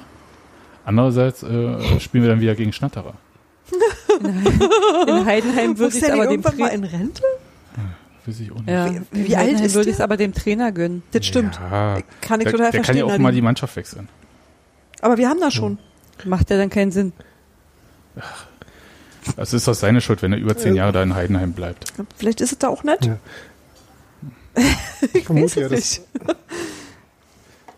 Ich vermute Wo ja, liegt dass in eigentlich Heidenheim? äh, Ja, ich habe auch gerade überlegt. Das hatten wir Kurz schon vor- mal. kurz aber vor- lass mal dann. kurz vor Ulm. Ich habe das, äh, ja, Ja. ich bin neulich nach Ulm gefahren und bin dann an Heidenheim vorbeigekommen und dachte mir, ach da, ja, also so da unten in der Mitte. So. Naja, das ist aber ganz schön. Daniel, jetzt erzähl doch mal, was du sagen Unten wolltest. in der Mitte, super. Ja. Ähm, ja, ich glaube ja, dass Mainz tatsächlich auf einem der drei letzten Plätze landen wird. Also ich weiß noch nicht auf welchem. Wir also wollten den 16. oder Aufstieg 17. Und na, das hängt ja davon ab. Okay, jetzt bin ich gespannt. Daniel macht jetzt die große Relegationskurve. Ja, ja okay. Ja, weil Ich gehe inzwischen, ähm, ich muss mal kurz noch um die Ecke. Tschüss. Ah. ich tippe ja schon drauf, dass äh, irgendwie Stuttgart und Hamburg sich das so zurechtstoppern, dass Stuttgart dann Dritter werden wird. Und dann spielt halt Stuttgart gegen Mainz, das wird auch ein Fußballfest werden, aber also ich weiß es nicht. Ähm, Ich würde mehr lachen, wenn es der HSV könnte ich mir vorstellen, dass, äh, dass Stuttgart so dämlich, wie die sich anstellen, äh, dann gegen Mainz tatsächlich eine Relegation verliert und wir dann und dann Mainz doch wieder nicht absteigt, obwohl die sich ja auch irgendwie schon seit Jahren darum bemühen, irgendwann endlich doch mal abzusteigen. Aber andererseits fällt Mainz gerade auch so auseinander, dass ich mir da auch äh, noch sehr viel Implosion vorstellen kann. Und wenn zum Beispiel Bremen gegen Stuttgart in der Relegation spielen würde, wäre ich mir relativ sicher, dass Bremen gewinnt. Ich bin ja ein bisschen enttäuscht, dass ihr alle die, die eindeut, das eindeutige Relegationsduell äh, Duell nicht haben wollt, Bremen gegen Aha. HSV. Das wäre schön, Bremen, gegen Hamburg, aber das Am Ende kriegen wir. Heidenheim gegen Mainz. Aber ganz ehrlich, der HSV ist jetzt schon wieder so lange da oben auf dem zweiten oder dritten Platz, genauso wie letztes Jahr. Ich sehe das schon, die kommen wieder auf den vierten. Ja, ich Die glaube, da muss, es da muss dieses Mal aber schon viel passieren, oder? Äh, letztes Also haben Jahr wir war es den vierten Vorsprung auf Heidenheim, das ist jetzt auch nicht so viel. Ne? Na gut, aber die spielen Aber- ja auch noch, der HSV. Ist jetzt nicht so, dass die jetzt aufhören und alle anderen Aber die spielen auch noch gegen Heidenheim. Na, Also ich habe jetzt, Also Oh, ich habe jetzt mal gerade zurückgeblättert und bin jetzt so schon beim siebten Spieltag. Der HSV ist immer in den ersten drei Rängen. Also, was ich auch faszinierend finde in der Tabelle. Aber dann ja, sehe ich schon, werden sonst, also da, ja, die zweite Liga ist ja so schlecht, ey. ja, komm, Karlsruhe war auch mal ist die beste aller Zeiten. zweiten Spieltag. Äh, Okay, also wir sind uns noch nicht ganz so sicher. Ich glaube, aus ähm, der, es gibt ja sowieso weniger Fernsehgelder wahrscheinlich im nächsten Jahr. Und äh, wenn Heidenheim aufsteigt, kriegt Union trotzdem mehr, als wenn, glaube ich, Stuttgart wieder aufsteigt. Also Das ist, das ist doch mal ein Argument. Da können wir doch mitreden. Ja, das wir- doch dann Heidenheim wir kommt machen das nicht mehr hier in die nach, offenen Tradi Arme. nach Traditionsclubs oder so, sondern einfach, Genau. äh, wir schauen mal, was, Kommerzielle äh, was Interessen. Gut, was gut für Unionsfinanzen ist. Richtig. Heidenheim kommt an unsere Brust. Ja, und wir gönnen Es den Trainer natürlich auch. Genau. Wer ist da eigentlich Trainer? Warum Frank gönnen wir es dem? Weil Warum der gönnen wir dem. Weil, weil der mal in der Doku war. Wir haben den Film von Das- das äh, wird auch Aljoscha der Pause gesehen über Trainer, da waren mehrere Herren Schmidt und von denen war er der netteste. Ja, Stefan Schmidt hat sich viel Mühe gegeben. Frank äh, Schmidt ist der netteste Schmidt in der zweiten Bundesliga. Auf jeden Fall. Ja, aber ganz Nein, ehrlich, der war cool. Also der hat einfach, ich kann einfach nur sagen, der hat einen extrem gefestigten, geerdeten und soliden Eindruck gemacht und hat außerdem den Eindruck erweckt, ein guter Trainer zu sein. Hm. Und das ist, ja, ähm, den, Der den ist einfach Film haben schon wir so jetzt schon, lange. ja. Daniel? äh, den Film haben wir jetzt schon oft genug geplagt. Äh, wenn man äh, Beispiel dafür geben will, dass äh, Frank Schmidt ein cooler Typ ist, kann man einfach auf mal auf den Millanton verweisen, die ja immer ihre Vor- und Nach dem Spielgespräche mit äh, Fans oder Leuten vom anderen Verein machen und Komischerweise bei Heidenheim hatten sie immer chronische Probleme, da Gäste zu kriegen. Ich ja weiß weil sie keine warum. Fans gefunden haben, ne? Ja, Die es wussten nicht, wo halt es liegt. gibt. Das war der Witz. genau, die sind. Und dann hatten sie einen Frank drinnen, ne? Haben Heidenheim-Fans gesucht. genau. Und Ja. wussten nicht, wo sie anfragen sollen. Die hatten halt unten Mitte noch nicht als Beschreibung. Ja. aber unten Mitte ist super. Heik Deine sprich doch zu. Ende, bitte. Nee, Daniel Ja, plagt doch immer, wie er selber sagt, immer in Fremdpodcasts hier. Milanton. Die War spielen nicht mal in unserer Liga. Frank Schmidt Daniel. Podcastmäßig schon. und dann war äh, Frank Schmidt halt neulich zu Gast und hat sich mit, äh, ich glaube, mit Tim unterhalten und das war sehr gut. Genau. Also, So als Spieltagspodcast? nee, vorm Spiel, genau. Ja. Krass. Das ist nicht schlecht. Ja, eben. Fand ich auch ganz witzig. Also, er ist auf jeden Fall ein Heidenheim-Fan, ne? Kann man ja auch Also sagen. Frank Schmidt, doch bester Schmidt. Ja. Ja, der ist halt auch schon so lange da Trainer, dass äh, ich glaube, in der dritten Liga, glaube ich, hat er die ja auch schon trainiert. Das ist einfach so, so der Micha Parensen aus Genau. Heidenheim. Ja, Der hat es einfach verdient, da noch eine Etage höher mit aufzusteigen und dann wird er halt irgendwann rausgeschmissen oder geht in Rente oder was auch immer. Aber, aber Ja, dann wird er halt am 10. Spieltag entlassen, so kommt's dann halt, ne? Kennt man ja. dann übernimmt Ich Peter Neurohr. rausgeschmissen wird er dann nicht mehr. Nee. Bruno Labbadia. Nee, nee, der ist ja, Ich der der ist ja gerade glücklich. Und aber äh, stimmt schon, äh, ich glaube, er ist der sympathischste Schmidt. Es gab ja noch Roger Schmidt in der Bundesliga. Der hat sich jetzt auch nicht viel Mühe gegeben, äh, sympathisch rüberzukommen. Hat Sebastian, Steffi, hat Sebastian gerade die Wikipedia-Seite Schmitz in der Bundesliga aufgemacht Die Schmidt und, liest, Tabelle. und liest jetzt alle vor und bewertet die Instagram-Accounts? Äh, du bringst mich auf eine Idee, Robert. Wir können ja die Instagram-Accounts der Bundesliga-Trainer bewerten. Nun gut. Äh, Merkst du, wie es gut ankommt, ne? Hm. Ja, ich merke schon. Schweigen. Alles klar. Gut. Aber dann äh, hätten wir geklärt, also Heidenheim muss aufsteigen, damit Union Kohle Ja. kriegt. Richtig. Also mehr Kohle natürlich, weil wir wollen ja alle immer mehr Kohle. Darum geht's uns ja beim Fußball. Gut, ich weiß nicht, wie es euch geht, aber nur deswegen bin ich Fußballfan. weil du mehr Kohle kriegst.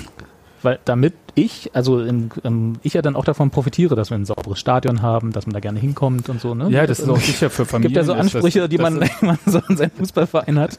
Dass da die Frau auch sicher sein kann, wenn Genau. der Mann mit den Kindern zum Fußball kommt, Ja. dass er auch Ja. wieder äh, ordentlich zurückkommt. genau, dass die. Kinder Warte, ordnungsgemäß das ist richtig. nach Hause kommen. Genau. Das Außerdem wartet schon, sowieso auf den äh, Tag, an dem Christian Arbeit sich mit dem roten Sack und den zurückgegelten Haaren in die Mitte des Stadions stellt und in den Gästeblock und da anbrüllt. liegen ja auch schon, liegen ja auch schon immer so schöne Pappen bereit, die man als Ja, hochhalten und ach, danach super. als Klatschpappe weiterverwerten kann. Oh, das ist super, so Mehrzwecksachen. Finde ich gut. Zufällig. Okay, dann Nachhaltigkeit völlig neu interpretiert. ich habe noch ein paar Themen. Ist vielleicht jetzt Ich habe auch noch ein Thema, aber mach du erstmal. Okay, also jetzt für mich erstmal ähm, kurz zurück nochmal in die Fernsehübertragung.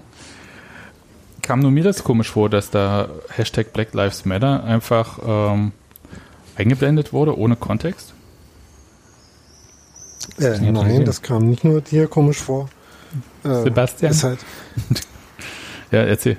das, ne, ist halt, äh, es gibt halt so Momente, ähm, wo so eine soziale Bewegung auf eine Weise adaptiert wird, äh, die erstmal gut ist. Ne? Also äh, wenn sich halt irgendwie eine ganze Gesellschaft quasi Gedanken darüber macht, wie struktureller Rassismus funktioniert, wenn irgendwie äh, 100.000 Leute oder so ähm, an einem Wochenende dafür äh, demonstrieren gehen, wenn auch Leute sagen, dass sie äh, zum ersten Mal demonstrieren gehen wollen würden, wie, äh, wie Felix Groß und das dann in dem Fall eher leider nicht konnte, weil er halt äh, in dieses Hygienekonzept gebunden ist und das äh, deswegen nicht durfte.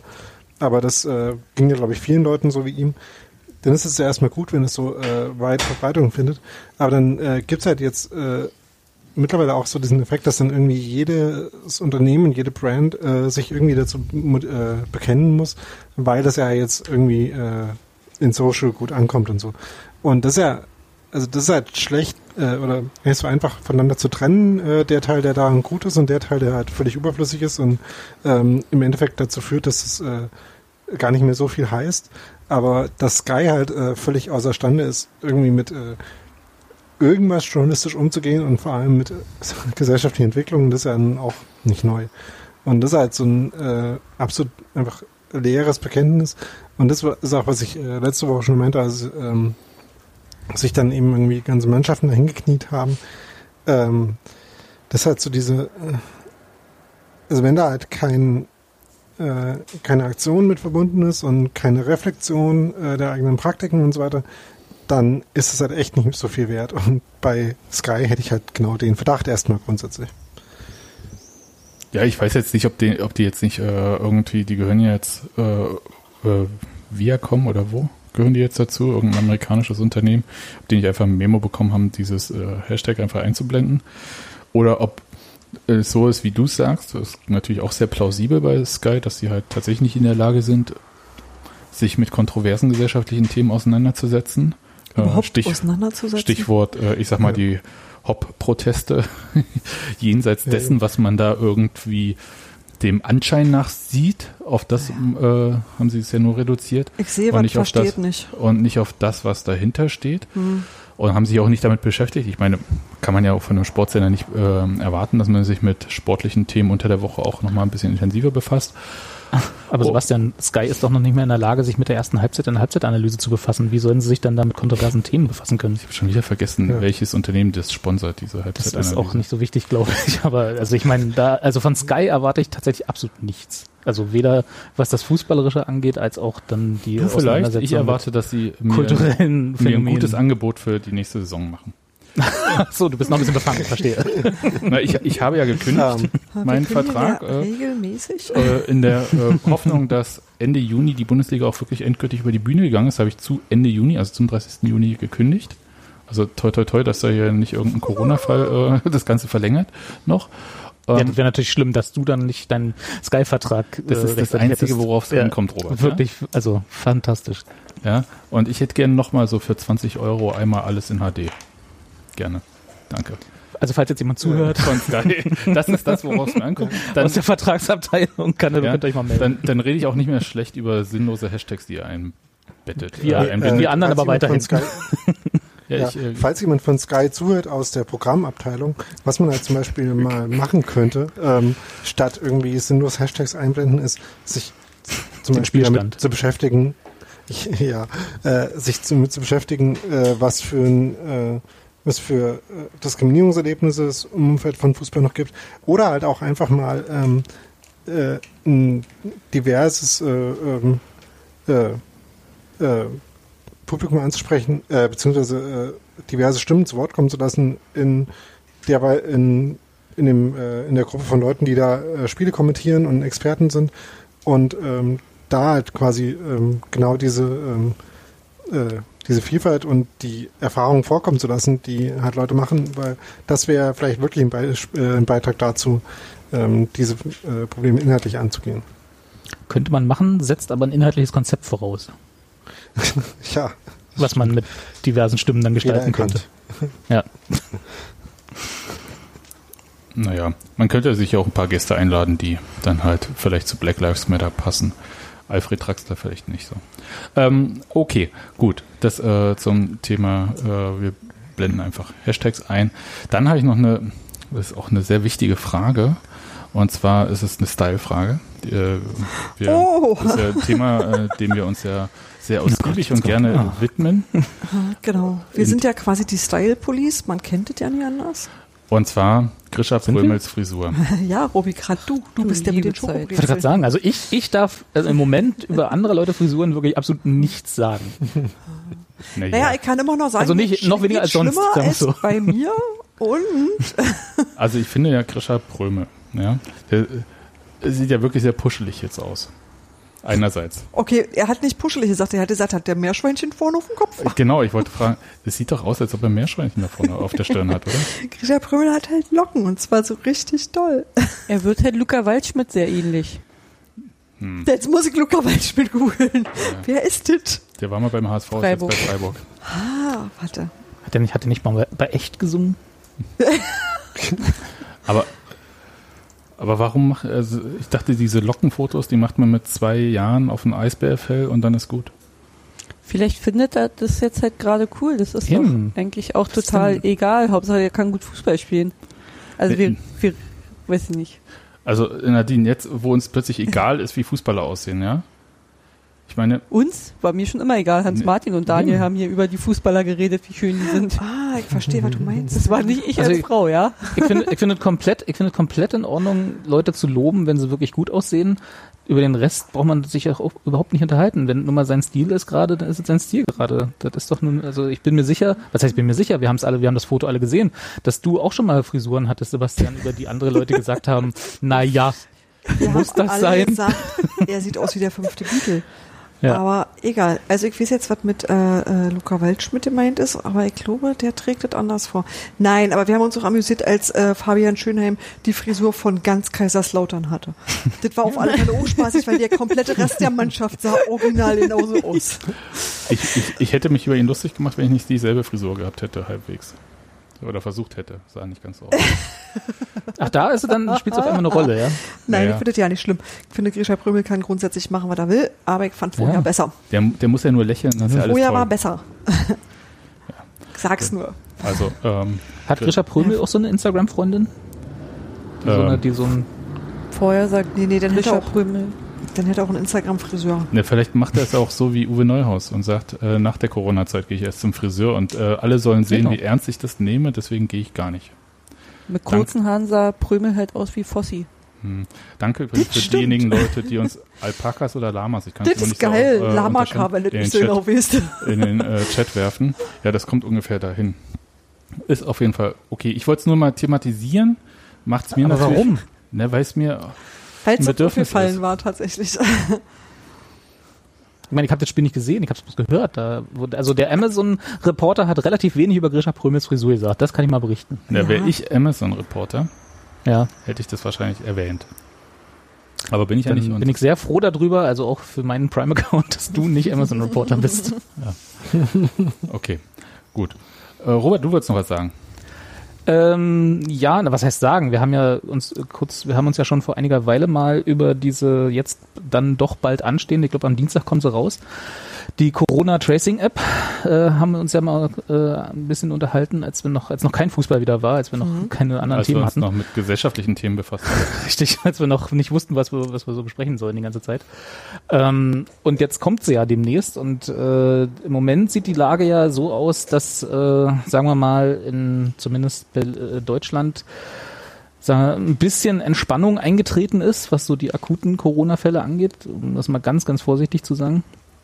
Und äh, wir haben uns ja Gedanken gemacht, ob vielleicht diese App dann in der jetzigen Ausführung äh, eine Möglichkeit wäre, in der nächsten Saison, natürlich immer unter der Maßgabe, dass da Politik und alles zustimmt und das auch nicht wieder schlimmer wird, ähm, ein bisschen Fußball vor Zuschauern wieder stattfinden zu lassen. Also mit anderen Worten wieder live im Stadion Leute zu haben.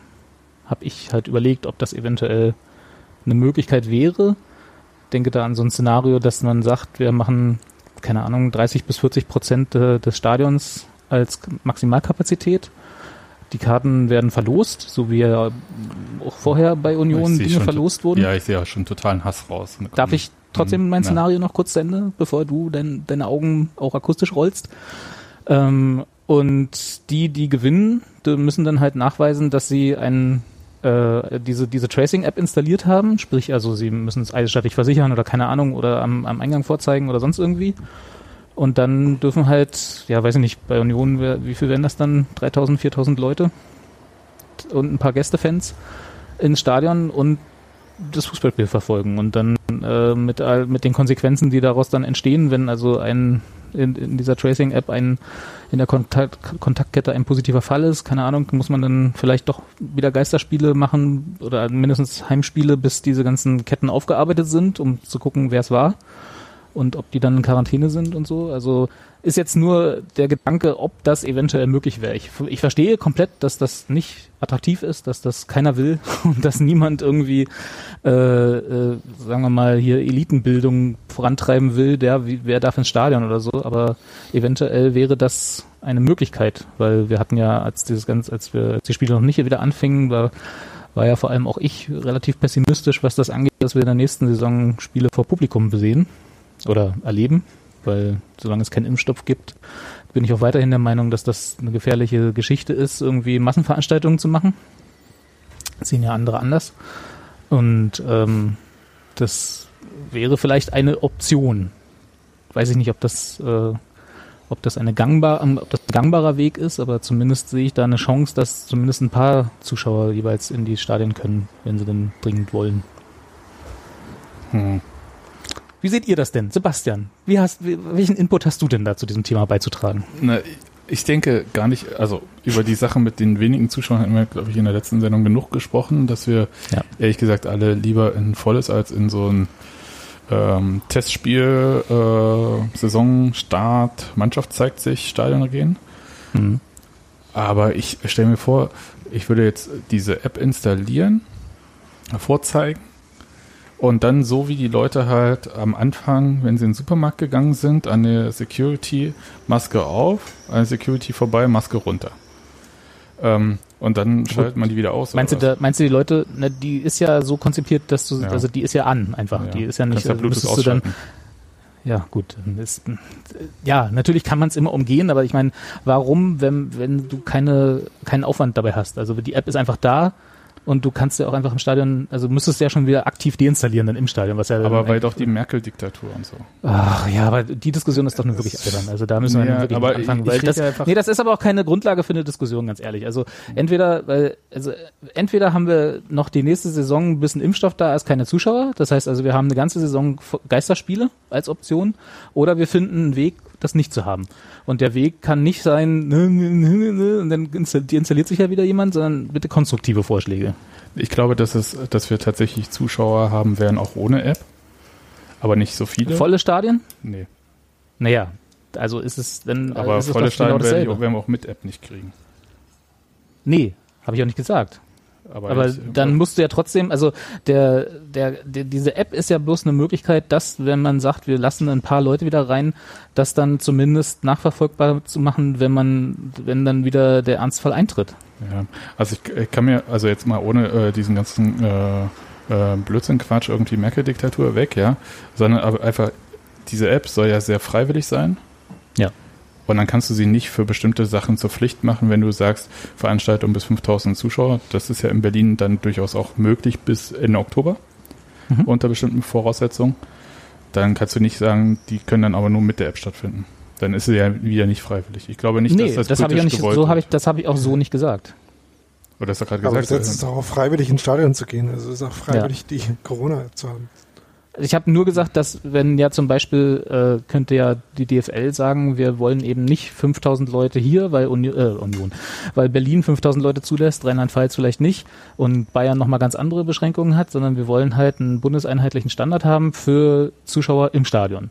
Und dann setzen, machen wir halt, so wie sie ja auch das Hygienekonzept vorgelegt haben, legen sie dann halt ein Konzept vor, dass die Zuschauer, die ins Stadion gehen, eben dann aus Haus, Hausrechtsobliegenheiten äh, Obliegenheiten die äh, die Möglichkeit bieten müssen, ihre Kontakte nachzuverfolgen. Und da wäre die App eine Möglichkeit. Hm. Ich glaube, für Union wäre es tatsächlich ein Fall.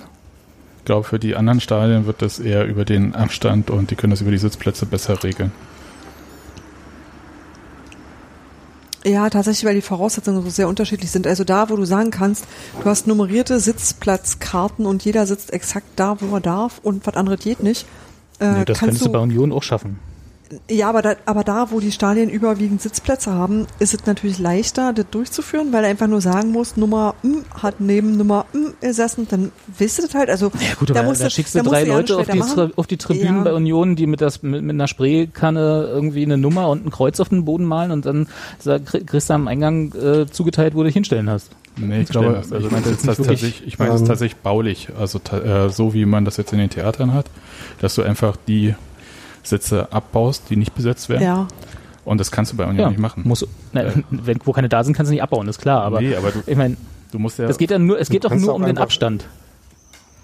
Ja, Du aber kannst auch Absperrband zwischen den Wellenbrechern spannen. Oder und so, dann, ja. Äh, hat halt jeder sein Quadrat, äh, wo Ja. er dann, es ist alles furchtbar, aber Ich wollte grad abgesehen sagen. davon. Ja, aber, Sebastian, du ich, stöhnst die äh, ganze Zeit rum, aber ich höre jetzt nichts, was irgendwie, äh, also was ist denn, was ist ich habe doch gerade gesagt, das mit der App kann man bei Union machen, aber ich glaube, das ist für die anderen Stadien, äh, dass man sich die einfache Variante gönnt, nämlich mit den Sitzplätzen. Und ich glaube auch, dass prinzipiell diese Sitzplätze Ja, aber ich verstehe nicht das Argument, wenn du sagst, die bauen die Sitzplätze aus, um Abstand zu schaffen, das kannst du bei Union auch mit manueller Arbeit ohne App hinkriegen. Wie, gerade entweder Absperrband oder halt äh, zugewiesene Stehplä Stehflächen.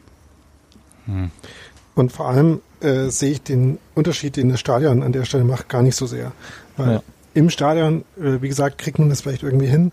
Aber wenn ich mir Gedanken drüber mache, äh, was jetzt wirklich die kritischen Situationen sind, wenn man in so ein Stadion geht, wenn man da Spiele mit Publikum macht, auch wenn es nur 5000 oder 10.000 Leute sind, ähm, gibt es ja wieder die Stellen Nahverkehr, Anreisewege, äh, Laufwege, wo man halt irgendwie sich sammelt im Umfeld des Stadions und so weiter. Einlass Also und überall- Bierstand, ne? Ja. Ja, das überall also da, heißen, wo es halt nicht so einfach ist, äh, kann ich vielleicht noch kurz, ähm, überall da, wo es vielleicht nicht so einfach ist, äh, ähm, Räume aufzuteilen und Leute zu separieren, gerade wenn, also ich meine, wir sehen ja jetzt schon, dass äh, bei vielen Leuten die ähm, das Verständnis, was vielleicht auch gar nicht da war, noch äh, weniger wird. Und wenn dann äh, es eben noch mehr die Wahrnehmung ist, dass es jetzt vorbei ist, dann würde ich gerade in den Bereichen, wo es halt nicht quasi von außen vorgegeben ist, jetzt nicht mit so viel Compliance, was den Abstand angeht, rechnen und dann halt trotzdem das noch mitigieren zu können. Genau dafür ist ja die App da und genau das wäre die. Funktion, die sie dann haben könnte. Genau. Ich äh, wollte sagen, du hast natürlich immer die Möglichkeit zu sagen, du schließt bestimmte Faktoren aus. Also tippt halt einfach kein Essen, kein Trinken, kein, du wisst schon, also dass halt alle Stände zu haben, so wie jetzt ja auch an Spieltagen ähm, das Zeughaus am Stadion zu hat. Also dass man halt genau diese Treffpunkte quasi unterbindet. Das ist ja machbar. Das ist dann zwar immer noch scheiße, aber das ist halt machbar. Und das mit der S- und U-Bahn, das hast du jetzt ja so schon bei ganz normalen auf Arbeit fahren. Also das ist jetzt was, ähm, das würde jetzt nicht so drastisch erhöhen, glaube ich, diese ganze, das große Gruppenkuscheln. Na, ich glaube Also- schon, dass die Anreise bei einem Spieltag, äh, wenn da, sagen wir mal, es sind 5000 Leute, die rein dürfen, äh, die sind, die machen schon einen Unterschied als der gegenüber dem normalen, also in Anführungsstrichen normalen Berufspendelverkehr, würde ich, also das, die kommen ja nochmal Ja. extra dazu. Ja, schon, aber also es ich ist habe halt in das Berlin Wochenende und selten so verteilt volle sich. Bahnen erlebt wie die Trams. Ja. Ich bin ein bisschen skeptisch einfach. Ich glaube, dass der äh, politische Wille ähm, äh, so nicht da ist, beziehungsweise äh, man aus Opportunität sich sagt, äh, das setzen wir lieber politisch so nicht durch mit der App. Und gleichzeitig ist es ja jetzt schon in Berlin so, dass für das neue Schuljahr, das beginnt ja im August, Mindestabstand einfach abgeschafft wurde. Mhm. Und äh, wenn man halt in den Schulen schon sagt, nee, Abstand ist jetzt auch scheißegal, wir machen wieder alles wie bisher. Ja, dann Ich kann finde eine Schule schwer zu vergleichen mit einem äh, mit einer Massenveranstaltung von 5000 Leuten. Ja, kann, also kann man, ja, ist richtig. Ich, ich weiß schon, was du meinst. Aber äh, auf die Schule von meinem großen Kind gehen 1400 Kinder. Die sind mit 34 Kindern in irgendeinem Altbauklassenraum zusammengefärcht. Ähm, also wenn da einer irgendwie dann spreadet, dann geht das schon ganz gut durch, glaube ich. Ich, ist eine valide äh, Sorge, ich finde es trotzdem nicht zu vergleichen. Ja. Aber gut, das andere ist wenigstens frei äh, an der frischen Luft. Aber was, aber was ist denn die, was ist denn die Alternative? Sagen wir mal, Berlin lässt jetzt, wie du sagst, Veranstaltungen bis 5000 Leute zu. Das heißt also kleinere Konzerte und äh, Fußball, also Unionsspiele trotzdem nicht, weil also die Alternative ist ja 5000 Leute reichen uns nicht. Das heißt, wir lassen nach wie vor nur die rein, die im Moment äh, die Geisterspiele bestreiten, oder wir lassen die 5000 rein. Und Ja. wer legt, wer legt dann fest, wenn wer diese 5000 sind? Das heißt also, da fällt mir jetzt erstmal auf die Schnelle auch nichts Faireres in Anführungsstrichen als ein Losverfahren ein. Ja. Ist scheiße, weil ne, wir kennen alle die Probleme. Äh, aber sagen wir mal, das gibt so. Und jetzt hast du also, und um das politisch dann auch durchzusetzen und das dann auch einheitlich in allen Bundesländern vielleicht hinzukriegen, ne, das ist ja immer die Frage, weil was ist denn, wenn in München dann nur 3000 rein dürfen? Das wissen wir ja von 1860 Spielen, wie das dann im Olympiastadion klingt. Äh, Olympiastadion in, der- in der Arena. Und äh, das, das geht ja auch nicht. Also irgendwo muss da ja ein einheitliches Konzept geschaffen werden und das, das eigentlich das, das alles, was ich sage, ist, dass so eine App nicht verpflichtend von der Politik aus, sondern von denen, die das Spiel veranstalten, nämlich die DFL, aus äh, als Konzept Bestandteil dort eingereicht werden könnte. Und ich glaube, dass dann eine Akzeptanz dieses Konzeptes bei der Politik steigen könnte, wenn sie sagen, okay, einheitlich fünf, Das, fünf äh, bis kann ich 10.000 nachvollziehen. Euro. Also kann den Wunsch total nachvollziehen. Äh, Die lobbyieren ja gerade schon an dieser äh, Ja. Aufweichung und so weiter. Und sie müssen ja immer 16 Bundesländer, naja, nicht ganz, Thüringen glaube ich nicht mehr und Sachsen-Anhalt auch nicht. Aber äh, nee, Sachsen-Anhalt doch noch ein bisschen. Aber sonst ähm, ähm, müssen sie ja irgendwie überzeugt kriegen und äh, die Bundesregierung auch. Und es ist noch ein bisschen hin. Also vielleicht ist es wirklich so, dass man sagen kann, wir werden ja sehen, jetzt kommt die App erstmal raus, ja, vorneweg wird ja immer Ja. viel erzählt und befürchtet und so weiter und so fort. Und dann muss man, glaube ich, mal schauen, wie so die ersten vier Wochen mit dieser App so laufen. Und Mhm. ob auch diese ganzen Hoffnungen, die da reingesetzt werden, dann halt auch erfüllt werden, weil das eine ist ja die technische Spezifikation, das andere ist ja dann die Nutzung. Und da bin ich tatsächlich sehr gespannt, äh, wie das funktioniert, dass ob diese ähm, Sachen auch gemeldet werden, ob das halt, ob man sich da irgendwie mit Gesundheitsämtern und so weiter so, ob das halt tatsächlich funktioniert und ob halt so diese Grundstimmung, naja, Corona ist ja an uns vorbeigegangen, ähm, ob die ähm, sich verstärkt über den Sommer, weil, äh, weil ich nehme das schon so wahr, oder Auf jeden Fall. ob äh, vielleicht die Leute durch äh, wie auch immer geartete neue Ausbrüche, wir gehen ja immer davon aus, dass es jetzt im Prinzip um Clustervermeidung geht, also dass halt Mhm. irgendwelche ähm, ja, Super-Spreading-Events irgendwie vermieden werden sollen. So ein Fußballspiel zum Beispiel. Ja, ein Fußballspiel äh, kommt natürlich, also wie gesagt, haben wir letzte Woche darüber geredet, ist natürlich prädestiniert dafür. Ne? Die Leute stehen, also bei Union zum Beispiel, stehen ja eigentlich eng beieinander und singen die ganze Zeit. Ja. Also exakt das, was man nicht möchte. Und äh, man kann natürlich auch sagen, Unioner schweigt einfach. Ja. Ja gut, dann brauchst du nicht ins Stadion. Hm. Ja, also es ist, es, Ich kann ja mal fragen, ob bei der Polizei noch so ein paar Schutzhelme übrig sind. ja, wir gehen alle mit so, oh Gottes Willen. Es gibt so, man kann sich so, man kann sich so eine, so eine Visors, die man sich so runter, kann man sich Genau. selber 3D drucken. Hm. Ja, oder, oder sowieso äh, so diese, äh, ähm, äh, wie heißt, äh, diese Kragen für Hunde, die irgendwie, äh, Diese Lampenschirme. Hervorragend. genau, damit man alles nur nach vorne abstrahlt und nicht auf seinen Leben. Und dann stehen wir so versetzt, dass wir, wenn wir nach, wenn wir straight nach vorne singen, dass wir da auch ja niemanden treffen. Hm. Genau. Dann stehen wir an der alten Anzeigentafel und schauen nur straight nach vorne. Siehst du nicht Genau. viel vom Spiel. Naja, nun, dann musst du halt dich halt woanders hinstellen, ne? Siehst, du nur, siehst du nur die tatsächliche Waldseite. Na gut. Ja. Also, Also wie gesagt, ich bin da auch überhaupt nicht dafür und ich finde das auch furchtbar, die Vorstellung, dass wir sagen, also im Chat wird ja schon gerade gesagt, dass die 5000 vielleicht sogar zu viel sind, eher 2000 bei Union. Wie gesagt, das kann man ja mal sehen. Aber äh, das ist natürlich auch keine Lösung. Aber die Alternative, in meinen Augen zumindest, ist äh, eine Saison Geisterspiele. Und ich weiß nicht, ob ich das noch länger aushalte.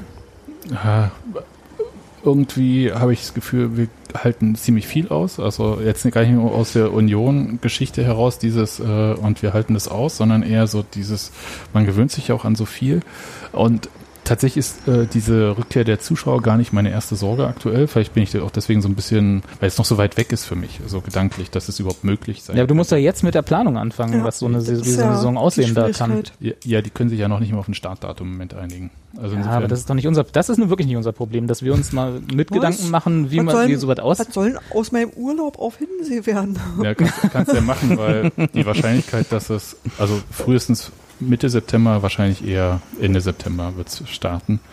Und ähm, dann wird es wahrscheinlich wirklich so eine Saison, die in die Weltmeisterschaft in Katar reinfällt. Oder so. Ich wollte gerade sagen, crasht das nicht akut mit der Europameisterschaft nächstes Jahr? Ne, die Ja, haben ja noch gar kein, Bayern ist doch dann eh schon Meister, dann ist das doch kein Problem. Also- Können wir auch da antreten. Nadine, ich mag, wie du diesen sportlichen Wettbewerb äh, für beendet erklärt hast, aber es stimmt ja natürlich auch. ähm, aber nee, der Fakt ist ja, dass es einfach noch gar keinen Rahmenterminplan von der FIFA und von der UEFA gibt und solange brauchen wir über den ganzen anderen Quatsch noch gar nicht reden. Da wird jetzt gerade so hin Ich und finde her schon, weil das ist ja, Nein, nein, Ja, ich meinte schon. mit dem Startdatum Bundesliga, mit dem anderen Quatsch. Ist das nicht vielleicht so, wer zuerst zieht, hat gewonnen? ach so, ja, nee, Startdatum- Obersticht unter. Also die, äh, Ach so, klar. ähm, aber Shell mehr als Herz, oder? So. Aber ähm, Ja, Aber also, also, mit anderen Worten, dich treibt sowas nicht um. Ich mache mir ja immer so Gedanken, wie man sowas machen könnte. Einfach nicht, weil ich was zu sagen hätte, sondern weil ich es interessant finde, sich darüber Gedanken zu machen. Aber ja, ich mache mir Gedanken gerade über den Etat von Union und wie er sich für die neue Saison überhaupt noch zusammensetzt. Genau, und woher wir das Geld für Kevin Schlotterbeck nehmen sollen und so. Ja, die, wenn Christian Streich den überhaupt für Geld ziehen lassen würde. Das Einzige, was mich an Kevin Schlotterbeck, äh, also an die Hoffnung, die mich nährt, ist, äh, dass er nie mit seinem Bruder in der Mannschaft um einen Platz kämpfen wollte. Aber Äh, ich weiß nicht, ob diese Geschichte ich wirklich sage stimmt. mal, ja, Und im Zweifelsfall, wenn er den Stammplatz sicher hat, dann muss halt der Bruder zur Union gehen. Ach so, na gut. hm. ich würde eher darauf hoffen, dass äh, vielleicht Oliver Runert noch so einen ähnlichen Schlotterberg findet. Das soll ja noch in jedem in das der Liga. ich glaube, das ist trotzdem wahrscheinlicher, als dass äh, Kevin nächstes Jahr bei uns spielt. Ja, ich weiß, dass es mir sehr wahrscheinlich ist. Ich finde es nur sehr schade. Ich wollte es mal angemerkt haben. Ja, also Robert, das, das war so, so der, der Punkt. Dazu gehört natürlich auch äh, die Frage nach den Zuschauern und äh, was kann man überhaupt dann anbieten. Also kann ja auch wirklich sein, also wie ihr das jetzt gerade auch gesagt habt, man lässt dann Zuschauerzahl X rein unter bestimmten Auflagen, wie auch immer die aussehen, und sagt dann aber, hm, äh, kaufen hier drinnen nix Ja. und so. Ne? Du kannst alle Eingänge nutzen, auch den für die Gäste. Also du kannst es schon wirklich sehr entzerren, wenn du. Verbietest Gäste? Ja, das meine ich, wenn du, also ja. Das sowieso, würde ich fast sagen. Also, äh, ich, weil Leute quer durch die Republik schicken, ist ja nochmal ein ganz anderes Risiko Ja. als. ja, das stimmt. Das ist aus eine einer Stadt. Reise. ja. Muss man dann halt nur in Staffeln auf Toiletten Toilette gehen. Ne? Muss man so ein Ticket Ja, ziehen? Ich, so ich eine- habe auch diesen so Slot. eine- Warte, Wartenummern. Ich glaube, dass das, also ich glaube, dass das tatsächlich lösbare Sachen sind. Die sind zwar blöd und ich auch, ja. umständlich, aber, aber machbar, wenn man will. Hm. Ja. Ich, wie gesagt, ich sag mal hab- so, also, Hm? ja, erzähl erst mal. Ich habe beim Kongress gesehen, wie die Räume fra- defragmentieren. Und seitdem bin ich davon überzeugt, dass Menschen auch lernfähig sind, wenn jemand kommt, der eine gute Idee hat und die überzeugend darbietet. Kann ja Union mal beim äh, CCC Berlin anfragen, wie sie da, dass sie da mal ein Konzept drüber schicken. Ja, Ja, aber da wurde ja defragmentiert, das heißt, das wurde Konzept. verengt, ne? Also, ja aber da geht es darum, dass man, wenn Hm. man rinkommt, sich immer erstmal auf Außen setzt und dann die Mitte des Raums immer leer ist. Und das hieß, alle stehen mal auf und laufen so weit, wie sie können, in die Mitte des Saales rein, zack, hinsetzen. Und huch, plötzlich passen noch ganz viele Leute drin. Das war sehr erstaunlich, weil wenn du den Menschen diesen Hinweis gibst, dann machen die das auch und allen leuchtet auch ein, warum das so sein muss. Das, das heißt, dann müsste man Fahrrad dann den ersten Wagen. genau. Das heißt, das müsste man dann beim Fußball einfach nur in entgegengesetzte Richtung machen, Genau. damit die Abstände größer werden. Genau. Das ist gut.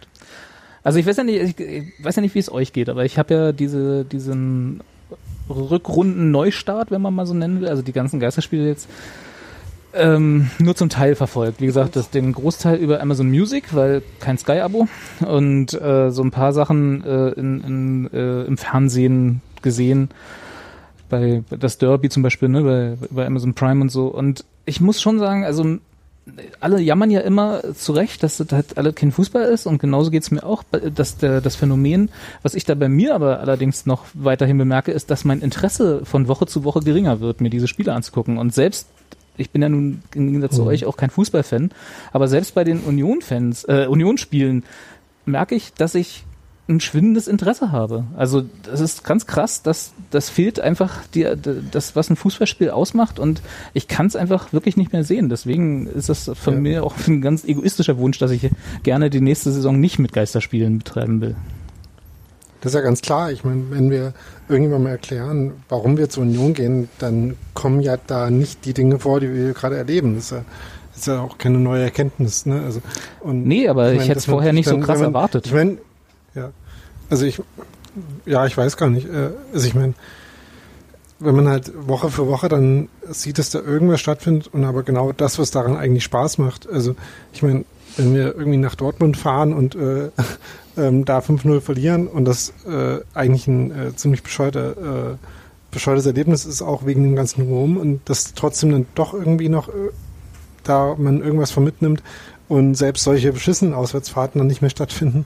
Ähm, ich meine, dass dann jede Woche halt irgendwie noch ein bisschen was fehlt, das Ja. ist ja klar und das ist halt dann irgendwie, also ich habe mir dann auch schon so Fragen gestellt, wie ähm, bei wie vielen Leuten dann überhaupt das, äh, das ganze Attachment äh, zu diesem, äh, zum- zum Fußball insgesamt, zur Union vielleicht auch, äh, diese Phase nicht überlebt. Ne? Also keine Ja. Ahnung, wie so eine, so eine Fernbeziehung, die halt irgendwie nur so und so lange funktioniert, ne? Wow. Deswegen, also ich meine, wie, ich meine, wie viele Wochen braucht man, um eine, äh, um einen, äh, eine, eine, eine, na, wie sagt man, äh, nicht eine Leidenschaft, sondern ein etwas zu entwickeln, was man regelmäßig macht? Wie sagt, wie sagt man ein Wort Ich dafür? weiß nicht, was du meinst. Also es Äh, gibt ja die Habit Theorie, dass ne? ein Habit, ja genau. äh, Gewohnheit, das ist das Wort. Dankeschön. Gott, es ist schon spät. Äh, äh, genau, also wir, es gibt ja die Theorie, dass man äh, so und so viele Wochen braucht, um eine Gewohnheit zu entwickeln. Ne? Also du machst dir etwas jeden Tag oder halt jede Woche einmal und dann dauert es halt so und so lange, bis du es gewohnheitsmäßig machst und dann halt nicht mehr also ohne nicht mehr ohne weiteres davon loskommst, ne? Also sowas wie Rauchen oder halt auch Sport machen, um mal die positive Geschichte zu machen. Äh, und wenn das halt jetzt komplett gebrochen wird bei einigen, wie Daniel schon sagt, so, die jetzt vielleicht auch nicht so eng mit Union verbunden sind wie einige andere, sondern das tatsächlich nur an Spieltagen wahrnehmen. Ich glaube schon, dass da etliches wegbricht, was an Fanpotenzial da ist. Also immer unter der Maßgabe, dass wir jetzt noch eine mindestens eine Hinrunde in der nächsten Saison Geisterspiele haben. Na, ich weiß schon, was du meinst, Ruby. Ich glaube, dass ähm, wer jetzt so Fußball guckt, guckt tatsächlich wegen nur wegen Fußball, was jetzt nicht der schlechteste Grund der Welt ist. Ich will das ja nicht wertend. Und äh, wer jetzt nicht guckt und früher geguckt hat, äh, dem fehlt Stadion. Und Ja. bei manchen überschneidet sich das, aber eben nicht bei allen. Und ähm, ich glaube schon, dass du das, was jetzt da ist, auch vermarkten kannst, aber es ist halt, erreicht völlig andere Leute. Und ähm, die sind, glaube ich, zu weiten Teilen nicht so sehr ihren Vereinen verbunden, sondern die interessieren sich für, echt für andere Sachen. Und denen ist dann auch eigentlich ein bisschen egal, wer auf oder absteigt, außer die haben drauf gewettet oder so. Also man hat ganz andere Motivationen, äh, sowas zu gucken. Und, ähm, und ich glaube schon, dass dir da so das Potenzial an Unterstützung so ein bisschen wegbricht. Also wie gesagt, das ist nicht zu 100 Prozent, das sind nicht zu 100 Prozent verschiedene Gruppen, weil es ja durchaus Leute gibt, die sagen, ich gehe ins Stadion und ich gucke aber auch Fußball aus Gründen von Spiel ist schön, Spiel ist interessant, Spieler sind gut, also da ist ja von allem was dabei. Und, ähm, und ich glaube aber, dass dir halt genau die Leute fehlen, die im Zweifel dann auch bereit sind, einen Verein zu retten, also in der Masse. Nicht, nicht im Einzelnen, aber so in der Masse, die irgendwie sagen so, ich rufe jetzt noch eine Mhm. virtuelle Wurst und ich mache eine Demo und ich bin, möchte dit, dit und dit. Also dieser ähm, soziale Zusammenhalt, der dadurch entsteht, dass du zusammen was machst, der ist, glaube ich, das, was äh, einem Verein manchmal auch den Arsch retten kann. Und das ist, glaube ich, ein, ein Potenzial, das jetzt gerade äh, gerade sehr aufgezehrt wird. Ja, andererseits, äh, um nochmal was Hoffnungsvolles zu sagen, ist es ja schon so, dass wir jetzt auch ein paar Beispiele gesehen haben, äh, dass es halt dieses äh, soziale Potenzial bei Union jetzt gerade ja halt schon noch gibt. Ne? Also wir haben ja diese Spendenaktionen für die Absatzfalle und für die äh, ähm, äh, Ultra-Mitglieder, ich glaube, äh, das waren dann alles Ultras, ähm, die ähm, Strafen zahlen sollten für die Aufstiegsvereine gesehen haben.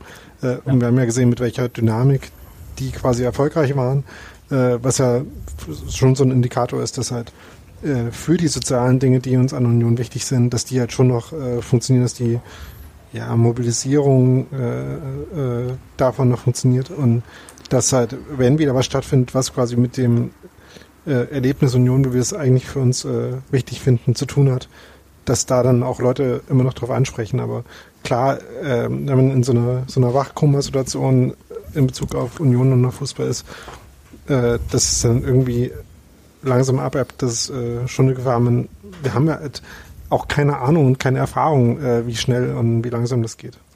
Ja. Ich würde auch, und ich wollte auch damit nicht und wie schnell es sich wieder hochfahren lässt dann. Das ist eine andere Frage. Das ist auch mal, wird auch nochmal interessant. Also ich wollte damit auch überhaupt nicht den Eindruck vermitteln, dass ich irgendwie glaube, dass äh, Union nach Corona, wann auch immer das sein wird, keine Fans mehr haben wird. Das ist, das ist mir vollkommen klar, dass das nicht so ist. Aber ich glaube schon, dass, und jetzt sage ich mal was ganz Fieses, was nicht alle gerne hören, dass Union ja mit dem, was sie so als, äh, ne, wie, wie wir so sind, so als Unioner ja auch eine, ein Image transportiert und eine Marke herausgebildet hat. Und ich glaube schon, dass diese Marke stattfinden muss, um irgendwie was wert zu sein. Also das heißt, sie muss irgendwie regelmäßig im medialen Umfeld stattfinden. Und im Moment ist genau das, was Union als Marke ausmacht, was sie da selber herausgebildet haben, nicht möglich. Ja, aber weißt du was? Schalke geht doch immer noch als äh, Schicht im Schacht, als Dingsverein durch, du weißt schon. Und, und, und da das immer noch möglich ist, das so zu verkaufen, glaube ich, dass man das, so ein Image schon Ja, über einige Ich- Momente es- hinweg pflegen Richtig, kann. die Frage ist aber, die Frage ist aber, wie lang, ne? Und da ist wieder die, da ist wieder dann das, was ich vorhin mit Gewohnheitsbildung meinte. Die Ja. Leute, die halt Union genau de- wegen dieser Marke irgendwie wahrgenommen haben oder mit dem, was, was sie ausgemacht haben, das ist im Moment nicht möglich. Nee, und ich stimmt. weiß nicht, wie gut das äh, Ja, äh, sich auswirkt dann auch wieder auf das, was Sebastian gesagt hat. Stichwort äh, Budget und Etat so für so eine Saison. Das ist ja auch ein, da sind ja auch Werbeeinnahmen drin und halt äh, so Merchandising-Einnahmen und so, die man ja gerne hochhalten will. Und wenn nach einem Jahr Geisterspielliga äh, Union als, als Marke einfach nicht mehr so da ist, wie sie vorher da waren, weiß ich nicht, ob sich das so richtig gut auswirkt. Da, Und vor allem finde ich den Vergleich mit Schalke auch schief, weil ähm, der Grund, warum Union als Marke, aber als auch äh, äh, echte soziale Entität funktioniert, ist ja, dass es halt gerade nicht so ähm, ausgedacht und aufgesetzt und irgendwie nur noch tot mittransportiert ist wie bei Schalke, sondern dass das, was sie auch vermarktet, aber was halt auch wirklich passiert, halt was ist, was wirklich passiert und was halt auch eine, eine Basis in der Realität hat und was halt nicht nur so vor sich hergetragen ist, sondern wo man halt äh, auf konkrete Dinge verweisen kann, die jede Woche äh, oder bei jedem Spiel passieren. Und ähm, wenn die halt dann real nicht passieren, äh, wirkt sich das halt auch nochmal anders aus. also ich gebe euch erstmal mit allem recht, was ihr sagt. Das ist tatsächlich Das Befürchtung. von dir. Äh, Aber es interessiert dich nicht. Nee, ich, ich würde erstmal ich wollte erstmal komplett widersprechen. Nämlich, äh, dass, also ich will eure Gefühle ja nicht verletzen, aber meine Gefühle sind komplett anders. Ich bin zum Beispiel, hätte Union, glaube ich, bei, nach diesem Wiederbeginn mal einen Sieg gehabt, bis jetzt Köln, wäre ich wahrscheinlich entspannter bis desinteressiert gewesen. Das aber nicht war, war ich unglaublich angespannt und aufgeregt, weil ich es halt quasi vom ersten Spiel, von diesem Bayern-Spiel an, habe kommen sehen, dass das eine ganz komische Nummer werden kann. Und ich dachte, oh scheiße, wir steigen ab. Das war mein Gefühl, wie ich aus diesem Bayern-Spiel rausgegangen bin. Deswegen habe ich das auch so negativ gesehen, während ihr noch gesagt habt, hey, es war doch ganz gut für Bay gegen Bayern und so weiter und da und so. Und für mich war das quasi schon der Anfang vom Ende. Und bin jetzt ehrlich gesagt ganz froh, toi toi toi, ja, 0,1 Prozent, die schaffen wir auch noch, ähm, dass das nicht so ist. Das, also das heißt, das war schon so Abstiegskampf, auch wenn das jetzt Geisterspielkampf oder wie auch immer man das nennt, irgendwie blöd ist, aber ist ja trotzdem Abstiegskampf und das hat mich schon irgendwie geflasht und ich habe irgendwie auch so ein bisschen gehofft, dass Union da irgendwie, dass bestimmte Spieler irgendwie wieder gesund werden. Schade, dass es bei Christopher Lenz jetzt so erstmal nicht geklappt hat, ähm, dass irgendwie mehr Optionen kommen. Ich habe mich gefreut, äh, als äh, Abdullahi dann auf der Bank saß und so weiter und so fort. Also es gibt schon so Sachen und ich konnte die Spiele auch gar nicht gucken, weil ich so aufgeregt war. Fast wie in der Relegation, nur nicht gleich, logischerweise. Und das, also so Geschichten kann man schon noch haben. Ob die dann aber über eine ganze Saison und vor allem von einem Saisonstart austragen, habt ihr total recht, glaube ich auch nicht. Dass, äh, dass man da Leute verliert, möglich. Ich glaube aber, dass die Stärke von Union, jetzt natürlich nicht für alle 35.000 Mitglieder oder äh, Sympathisanten oder so, aber die grundsätzliche Stärke von Union besteht ja auch darin, dass man äh, zueinander finden kann, ohne dass ein Fußballspiel stattfindet. Ideal, also das sind ja auch ehrlich gesagt so die Highlight-Momente, die wir haben. Natürlich, also klingt jetzt blöd, aber äh, ihr wisst schon, wie ich es meine. Ähm, also, dass halt äh, solche Sachen stattfinden und dass die möglich sind. Das ist in anderen Vereinen ganz anders. Und äh, deswegen sehe ich das nicht so dramatisch. Ich sehe die wirtschaftlichen Auswirkungen viel krasser als die emotionalen. Und äh, wenn man da jetzt, wenn da jetzt 5000 Leute vielleicht, ausgedachte Zahl, äh, vielleicht jetzt mal nicht mehr so eng bei Union alles verfolgen, weil hm, ist ja auch nicht so viel oder jetzt ist dann halt drei Monate Sommerpause oder sowas. Ja, das kann schon sein, aber die wird man auch zurückkriegen und ähm, man wird aber die Leute, die wirklich mit Union fühlen, die, wird- die wird auch ein Jahr ohne Union nicht äh, davon abhalten, danach wieder das Stadion voll zu machen. Ich glaube jedenfalls nicht, dass man ähm, selbst, wenn das Stadion jetzt nach Ende der Zeit irgendwann wieder geöffnet hat und genauso viele Zuschauer fast wie bisher, also vorher, da wird man trotzdem keine Tickets an der Tageskasse kriegen. Und deswegen glaub, ist das nicht ganz so meine größte Sorge. Ich verstehe so ein bisschen, was ihr meint, aber ich glaube, dass halt dieser diese ganze Wagenburg-Sachen, dieses, äh, wir sind uns selbst genug und so weiter und so fort und wir machen uns nicht zwangsläufig abhängig vom fußballerischen Erfolg, dass das schon eine Grundlage ist, auf der man arbeiten kann. Ähm, und äh, die halt eigentlich auch dazu führt, dass man da die Leute nicht so verliert. Ganz im Gegenteil. Also ehrlich gesagt, diese Beispiele, die ihr gebracht habt, zum Beispiel diese äh, Spendenaktion, einerseits für die Abseitsfalle oder für die Leute mit den Rauchtöpfen, das hat ja gezeigt, ähm, dass das erstaunliche Resonanz hat, für während im Rest des Landes gefühlt irgendwie so diese Sensibilität für solche Themen ein bisschen, ne, zumindest medial ein bisschen abgenommen hat, sage ich mal so, der Solidargedanke. Und der ist ja noch absolut da. Deswegen glaube ich nicht, dass das so dramatisch ist. Ich glaube eher, dass diese wirtschaftlichen Fähigkeiten von Union entsprechend sportlich auch wettbewerbsfähige Mannschaft aufzustellen, das ist eine ganz große Frage, die ich mir stelle. Und dass man dann vielleicht äh, einfach so, so eine Bundesliga-Saison mit 15 oder 20 Punkten erlebt, äh, halte ich für eher wahrscheinlich, als dass äh, einem ein Großteil von Fans von der äh, Fahne geht. Aber ich finde es interessant, Das wie du es innerhalb von nicht, fünf Minuten innerhalb von fünf Minuten geschafft hast, von unserem Thema zu deinem Thema überzuleiten. Ähm, ich meine, wir haben ja schon äh, generell darüber gesprochen, wie, äh, wir Union irgendwie aufgestellt sehen durch den ganzen Quatsch. Ne? Aber ähm, auch da wäre ich mir nicht so sicher, weil ähm, ich meine, es ist ja nicht so, dass jetzt Union der einzige Verein ist, der ähm, davon radikal betroffen ist und es ist auch nicht so, dass Union irgendwie in allen anderen Kennzahlen, die da irgendwie eine Rolle spielen, fundamental viel, viel, viel schlechter dasteht als alle anderen. Klar äh, gibt es andere Mannschaften, die ähm, in der Bundesliga sind, die quasi mehr Kapital akkumuliert haben in den letzten Jahren, auch was Spieler betrifft. Also meine, je länger man in der Bundesliga ist, desto äh, ja, ist halt Kapitalismus, ne?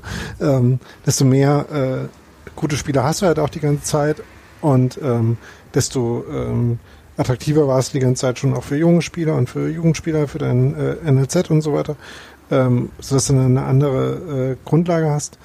Aber ich meine, so ein äh, so ein Businessmodell oder so ein Mannschaftsbildungsmodell wie von Mainz, äh, die irgendwie sich äh, die ganze Zeit äh, junge, talentierte Spieler aus Frankreich holen, das ist ja davon genauso betroffen, dass irgendwie diese die ganzen ähm, ja, Transferökonomien auch gestört sind. Äh, Das heißt, wie viele Mannschaften da wie konkurrenzfähig sind, wer überhaupt in der Lage ist, dann zum Beispiel Sebastian Andersson zu kaufen oder Marvin Friedrich. Das ist, äh, ist ja auch was, was noch sehr unklar ist. Ähm, Von daher kann es auch sein, dass es gar nicht so schlimm ist dann.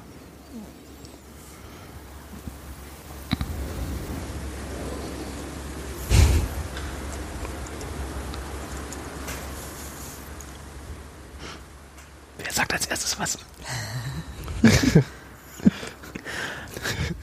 Wer als erster hier Aber, verliert. Oder hast du, äh, Sebastian, andere Gründe dafür, dass du denkst, dass Union davon äh, so viel radikaler betroffen ist als alle anderen? Nee, wir wissen es ja einfach nicht. Also das ist ja völlig unklar. Also das ist jetzt, äh, Union ist ja jetzt nicht der einzige Verein, der sagt, die können jetzt noch gar keinen Etat aufstellen. Also beziehungsweise hat Union da gar nichts gesagt dazu. Ich äh, mal mir das nur aus. Andere Vereine, ähm, die durchaus finanziell ein bisschen besser dastehen, äh, wie Hertha, die haben gesagt, sie können jetzt doch gar keinen Etat aufstellen. Also sie wissen gar nicht, wie viel Geld sie überhaupt ausgeben könnten oder so. Und bei Bayern gab es ja nur diese ich sag mal, das war bestimmt nur missverständlich wiedergegeben von den Medien, äh, als Thomas Müller gesagt hat, wie wir verzichten auf Geld, aber für Transfers ist Kohle da.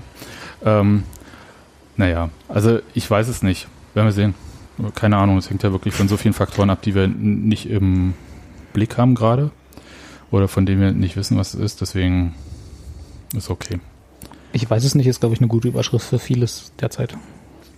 Also vor allem, was den Blick in die Zukunft angeht, was so Fußball und Liga-Tätigkeiten angeht. Ja, es ist. Also, ich bin erstmal froh, wenn der Klassenerhalt da ist, weil das Potenzial, potenziell heißt, äh, dass äh, irgendwie signifikant mehr Geld, also auch über TV-Gelder, äh, reinkommt. Mhm. Und äh, ich glaube, das war sehr, sehr wichtig oder es wird sehr wichtig sein, wenn es dann rechnerisch geschafft ist, um jetzt diesen Satz immer hin- hinterher zu bringen. Ähm, das hat, Aber wir haben glaub das doch jetzt offiziell beschlossen. Ich dachte, das gilt jetzt. ja, ähm, jetzt muss nur noch die 0,1 Prozent müssen noch Bescheid kriegen. Und ähm, das ist, glaube ich, einfach eine Sache und mit dem Rest kann man, glaube ich, arbeiten. Ich glaube, das wäre der Worst Case gewesen, jetzt in dieser Situation, in dieser Situation wie aktuell zu sein und dann in die zweite Liga abzusteigen. Ja. Da äh, können wir, glaube ich, alle froh sein, dass das jetzt nicht eintritt. Was auch immer dann dafür eintritt. Aber es wird besser sein, als zweite Liga unter den Bedingungen zu spielen. Hm. Und ähm, der Rest, wie gesagt, das ist eine Sache, die mich jetzt mehr beschäftigt. Und das mit den Zuschauern, da gehe ich einfach davon aus, dass wir sehr lange halt nicht mit vollen Stadien äh, da sein werden. Und mir ist, also die, äh, die DFL hat es ja einfach äh, relativ klar an die Vereine kommuniziert und da halten die sich interessanterweise auch alle dran, dass jetzt während dieser Lobbyarbeitsphase ähm, bitte kein Verein irgendeine verdammte Zuschauerzahl kommunizieren soll. Die sie gerne hätten. Ja. Da gab es äh, den Maulkorb, was Zahlen betrifft. Und die, äh, da halten sich tatsächlich, ich bin wirklich beeindruckt. Das klappt ja sonst nicht bei der äh, Bundesliga und zweiten Liga. Aber da halten sich ja tatsächlich alle dran. Selbst äh, bei so Vereinen, wo immer was durchsickert, HSV, Schalke und so, ähm, da ist nichts zu hören. Meinst du nicht, dass das Also, auch unter die Kategorie Ich weiß es nicht fällt? Also dass sie es einfach, dass sie es nicht, Ja. dass sie selber nicht wissen, wie viel sie sich. Hat das jemals denken, äh, Herrn? Kühne daran gehindert, irgendwie Okay, einen Wunsch stimmt. zu äußern oder so? Ja, ist auch oder wieder- Herrn Tönnies oder so? alle, die gehen? Also das ist doch irgendwie Ja. keine Frage. Also was, Ja. der, was, der, was der Wunschzustand ist, das ist Ja. doch völlig logisch eigentlich. Ja. Und, Und weil du gerade äh, Maulkorb gesagt hast, ich, äh, ich, mich stört das immer so ein bisschen, weil ähm, es gibt Sachen, wo man äh, klar Transparenz äh, verlangen kann, aber bei Dingen, die halt wirklich auch nicht in der Entscheidungsbefugnis äh, äh, von den Vereinen stehen, da finde ich es halt auch nur quasi sachangemessen, dazu halt auch keinen Scheiß zu erzählen. Deswegen finde ich das mit dem Maulkorb ein bisschen schwierig. Weil es ja nicht darum geht, dass sie irgendwie ähm, eigentlich nicht darum geht, dass sie ihre internen Entscheidungsprozesse jetzt kommunizieren und ihre Gründe irgendwie erklären sollen, sondern es geht ja eigentlich darum, was sie halt dürfen. Und dass man darüber halt nicht spekuliert, äh, wenn man das sowieso nicht selber entscheiden kann, das finde ich halt irgendwie auch nachvollziehbar. einerseits und andererseits könnte man natürlich auch sagen, hey, wenn Herr Geisel wieder gegen Bayern mit vollem Stadion spielen möchte und sagt, Union, ihr könnt das, wir sind hier Berlin, Federstrich, fertig, ist erledigt, ähm, dann wunderbar. In Brandenburg gelten ja keine großartigen Corona-Eindämmungsverordnungen mehr, sondern nur noch irgendwie so eine abgeschwächte Form. Ja, bis auf, glaube ich, Bordelle und so weiter geht äh, alles. Mist. Und da ist so ein Stadion ja verdammt nah dran. Ne, die haben halt keinen Profifußball, ne? Das ist halt auch ein Vorteil. ähm, aber tatsächlich, also kein Männer-Profifußball. Und äh, da ist es schon so die Frage, also ob dann, ob man das so müsste. Aber es ist müßig jetzt darüber zu diskutieren natürlich. Äh, Ich glaube, also ich bin überrascht, dass, sie's, dass die sich alle dran halten. Mal sehen, ob das über den Sommer hält. Ich glaube nicht. Also irgendwer wird schon mal irgendwann plaudern, wie viel Zuschauer er gerne hätte und dann wird sich das verselbstständigen. Aber im Moment sind die, glaube ich, in so einer Abstimmungsphase. Und vielleicht ist es auch so, dass die DFL in Person von Christian Seifert sich schon, ob man das jetzt gut findet oder nicht, ist ja eine völlig andere äh, Sache, aber sich schon als ganz schön krass erfolgreiche Krisenmanager gezeigt haben. Und dass man dann sagt, okay, äh, ihr habt das hier super gemacht. Außerdem gibt es ja jetzt auch gerade noch die Ausschreibung für die neue rechte Periode. Dann ähm, halten wir die Klappe dafür, dass wir Kohle kriegen. Ist ja auch ein Deal. Äh, ja. Ich, ich Was finde das mal wieder erfrischend, was für ein zynisches Weltbild Sebastian hat. Oh Gott, ja, stimmt. Ich in dem Kontext übrigens noch äh, spannend finde, ist, ähm, die Bundesliga hat ja äh, auch ein bisschen drüber äh, geredet, wie sie jetzt irgendwie die Ersten sind, die jetzt wieder spielen können und äh, damit irgendwie auch ein Vorbild für die ganze Welt sein können und so weiter. Was ich daran spannend fand, ist, dass sie jetzt äh, dann das auch tatsächlich sind ein Stück weit, glaube ich. Also äh, jetzt nachdem die Bundesliga halt wirklich wieder angefangen hat, äh, mittlerweile spielen ja fast alle europäischen Ligen wieder oder fangen jedenfalls demnächst damit wieder an. Und ähm, auch äh, im amerikanischen Sport äh, schaut man, glaube ich, schon noch darauf, wie das so funktioniert und fängt dann äh, jetzt dran äh, an, darüber nachzudenken, wie man wieder anfangen kann. Nur auf Grundlage völlig anderer ähm, äh, Grundlagen, was die Entwicklung der Pandemie angeht. Und äh, die amerikanische Fußballliga soll zum Beispiel äh, äh, demnächst in einem, äh, in einem Bezirk spielen, der quasi so 1000 äh, Corona-Fälle pro Woche meldet oder so. Also ähm, wie man quasi so eine äh, so ein ähm, gibt es ein anderen Begriff für Overton Window, äh, also die Dinge, die man für vorstellbar hält in der aktuellen Situation, ähm, die vielleicht jetzt auch die Bundesliga halt mit konditioniert hat, ähm, ohne dass man die quasi äh, in den jeweiligen Entscheidungen wirklich an die an die Pandemie, Pandemiebedingungen, die in den jeweiligen äh, Orten vorherrschen, wirklich gebunden sind. Und ähm, deswegen, also das ist halt auch was, wo ich mir noch nicht sicher bin, wie, ähm, wie responsiv zu den realen äh, Pandemiebedingungen solche Entscheidungsprozesse in den nächsten Jahren immer sein werden. Äh, äh, Jahren. Ich dachte eigentlich eher Monaten, aber ja. Alter Pessimist. Will nicht die äh, Baseball, äh, die MLB, die spielen doch jetzt alle in Disneyland ihre Spiele, oder? Hatten, ist das nicht der Nee, Plan? das, äh, die ML, also die NBA äh, will sich in Disneyland einquartieren und die MLS auch dem dagegenüber. Die MLB, also die Baseballliga, hat im Gegensatz dazu noch äh, das Problem, dass sie gerade noch vor einer Streik-Aussperrungssituation stehen, weil sie sich Ach. nicht äh, zwischen Also Besitzern es- und Spielern einigen können. Dann war das die NBA, die in Disneyland spielen will. Ja. Ja. Finde ich auch gut. Übrigens auch äh, Könnten wir doch einfach die, die Bundesliga im Heidepark Soltau stattfinden lassen. Das doch, Oder hier im, äh, wie heißt es gleich, äh, Spreepark, Plenterwald, du weißt schon. da ist auch Platz, stimmt. Genau. Da, ist, da stehen zwar noch ein paar Dinosaurier rum, aber sonst ist da eigentlich Platz. Ja, das ja zum kann, Thema kann man als Zuschauer ganz gut, ganz Genau. gut benutzen gleich. genau. Die Spiele sind dann direkt vor der Geisterbahn. Wow. Unter der Geisterbahn. Spuk unter der Geisterbahn. Genau, das oh, fantastisch. So, jetzt bin ich äh, komplett runtergezogen worden, obwohl ich äh, so optimistisch in diese Sendung gestartet bin. Tja, dafür sind wir hier. Ja, danke dafür. Du bist die Podcastleiter. Also ich freue mich jetzt Aber äh, nicht mehr so wie, wie, wie, wie wäre das denn? Also ich meine, die, die, euch ist das, habe ich das jetzt, also nicht euch. Sebastian ist es egal, habe ich rausgehört, ob jetzt die nächste Saison noch voller Geisterspiele ist oder nicht. Ähm, das ist jetzt sehr verkürzt dargestellt, äh, um nicht zu sagen, es ist so ein bisschen falsch auch. Um nicht zu sagen, komplett falsch. nee, aber ich habe es Nein, von, einfachen, also, einfachen Zusammenfassung, einfacher Podcast. Ja. Genau. Also ich kann es ja für mich sagen, ich hätte gerne Zuschauer und seien es Ja. auch nur 3.000 bis 5.000 So, und dann gerne ausgelost. Das ist dann halt der saure Apfel, in den wir beißen müssen. ja, Oder den, den ich beißen muss. okay, das ist auf jeden Fall ein Kompromiss. Das verstehe ich auch und fände ich auch äh, wichtig irgendwie. Mir wäre es wichtiger, dass man so verschiedene Stufen hat, auf die man halt, also die man hat, je nachdem, wie halt die Ampel steht, um jetzt mal hier in diesem Berliner System zu bleiben, ja. Die drei. Ampeln. Genau, die drei Ampeln. Und w- dass man halt sagen kann, okay, äh, so und so ist der Stand, da können meinetwegen alle rein, so und so ist der Stand, dann können nur 5000 unter diesen Regeln rein und so weiter und so fort. Verstehst du, wie ich meine? Also ich hätte gerne was Ja. Graduelles, was aber auch die Möglichkeit eines Normalbetriebs mit einschließt. Mhm. Wie auch immer dann die Rahmenbedingungen definiert sind.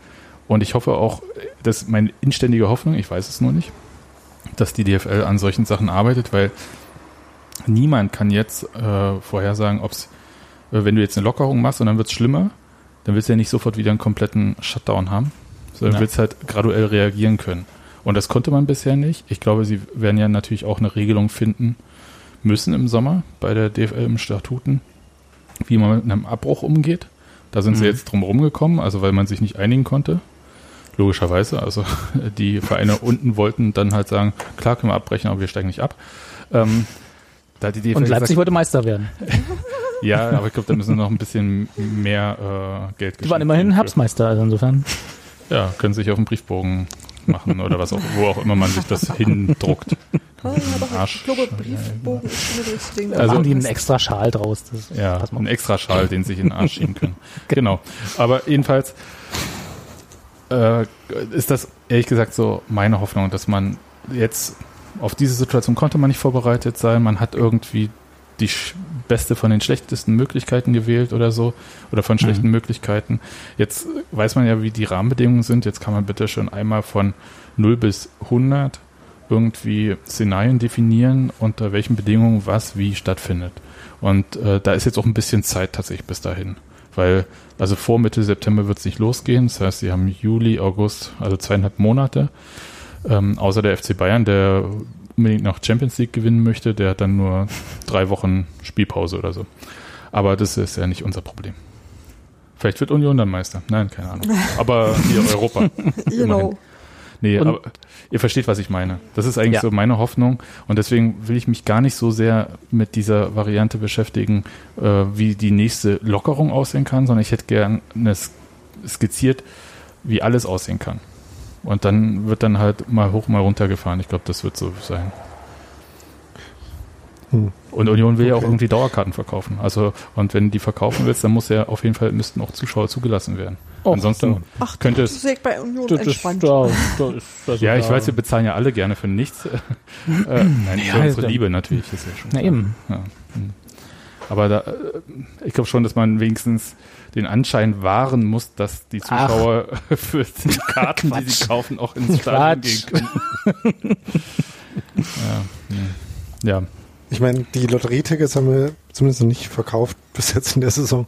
Also äh, jeder kauft schon mal eine Karte und wird dann ausgelost. Es war immer noch andersrum. Das wäre auch krass.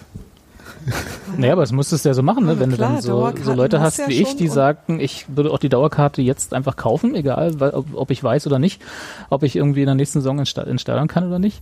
Und dann kommt so ein System mit, keine Ahnung, graduelle Abstufung, wie auch immer man das nennen will, und dann dürfen halt nur 5000 rein, dann müsste ich mich ja auch wieder zur Lotterie begeben, weil ich kann ja dann, ne, also müsste man mal gucken, wie das rein rechtlich aussieht. Ich habe ja theoretisch ein Anrecht darauf reinzukommen. Mit Weißt du, meiner was mir- Dauerkarte. Wisst ihr, was mir gerade auffällt? Union hat doch die Eintrittspreise gar nicht erhöht, als sie in die Bundesliga aufgestiegen sind. Und die Erhöhung wäre doch eigentlich zur nächsten Saison gekommen. Ja. Also, wie geil ist es? Du machst die Erhöhung und du kannst die Spiele nicht sehen. Das ist richtig genau, das ist so Schalke-Style eigentlich. Ja, Dann müssten sie aber erst, da muss Union erstmal einen Härtefallantrag bei mir stellen dann. ich glaube auch, da müssen wir nochmal noch mal drüber reden. Aber ähm, auf der nach oben offenen Da gibt es noch ein paar Interviews von, äh, von Dirk Zingler, wo er erklärt, wie hart der Härtefall gerade ist. Ja. Ja. Nee, aber äh, da, ich wollte sagen, auf der nach oben oder nach unten offenen, wie, je nachdem, ähm, äh, Schalke-Skala, die haben das ja noch getoppt, ne? Also indem sie ja jetzt ihre 450 äh, Euro ähm, Rentner, die die Jugendspieler äh, zum Internat abgeholt haben und von der Schule und so wieder zurückgefahren, entlassen haben, ohne den Betriebsrat auch so, weil es sind ja nur 450 Euro Kräfte, und geben das jetzt an einen Fahrdienstleister, Das ist eigentlich Und das, das ist Absurde eigentlich das daran. Problem und ja. war es nicht so, dass auch noch der Vater von Max Meyer diesen Fahrdienst, na egal. Ähm, das weiß ich jetzt Äh, nicht. Aber das, was? Ja, Eigentlich wollte ich so wenig wie möglich über den Vater von Max Meyer reden. wieso, was hast du denn gegen Herrn Meyer? Muss ja nicht drüber reden, hat ja Sebastian gerade Habe ich ja auch gemacht. Also, insofern, aber, Daniel distanziert sich von dem Vater von Herrn Meier. Nee, andersrum, von Herrn Meier. aber es hat ja schon immer gut funktioniert, bestimmte Sachen einfach auszulagern. Das ist ja immer billiger geworden, Ja. als mit Und besser auch, 450 vor allem. Euro Kräften das zu machen. Also nicht nur billiger, sondern so auch qualitativ geworden, hochwertiger. Echt? Ich meine, die haben sich doch 100 pro selbst ausgebeutet, diese 450 Euro Kräfte da beim Fahrdienst. Ja. Und jetzt kriegst du den Fahrdienst, der Minuten genau abrechnet. Wird spitze. Ich weiß jetzt schon, wie es ausgeht. Naja. Ist das eigentlich, kann man, kann man eigentlich diesen, diesen Abwärtstrend, nenne ich mal, von Schalke, so in, auf der Moral, in der Moraltabelle oder so, kann man das eigentlich äh, zurückverfolgen auf die, auf die Entscheidung damals Tönnies nicht zu entlassen? Ich glaube, das war nicht Hatte der das, war Anfang das der. Anfang? Nee, ich glaube nicht. Nee. Nee, Okay. ich glaube, äh, Tönnies als äh, Chef überhaupt so davon zu haben, ist schon eher der Anfang okay. Nee. Ich Ähm, weiß, ich aber weiß noch mal- nicht, Schalke ist komisch. Ja. Aber wollen wir vielleicht nochmal, äh, bevor wir jetzt mit so einem äh, so einer Doom and Gloom halben Stunde aus dem Podcast rausgehen, Da hast du mir auch leid. Was?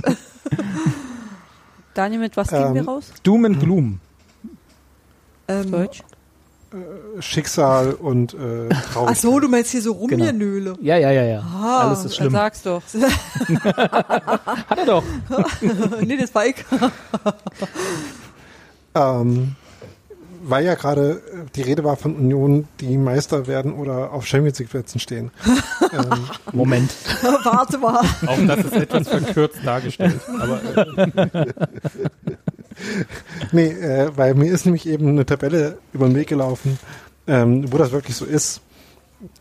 Und über die könnten wir vielleicht mal kurz sprechen. Tauschspiel. Äh, um was? Was? Äh, nee, die nee, Punkt pro Spieler pro Transfer oder was das war, ne? Fast, fast äh, Punkt pro äh, äh, Geld, das man für Spieler ausgegeben Genau, hat. das war's. Ja. Ähm, steht Kannst du die kurz erklären? Steht jetzt in dem entsprechenden Slack-Channel.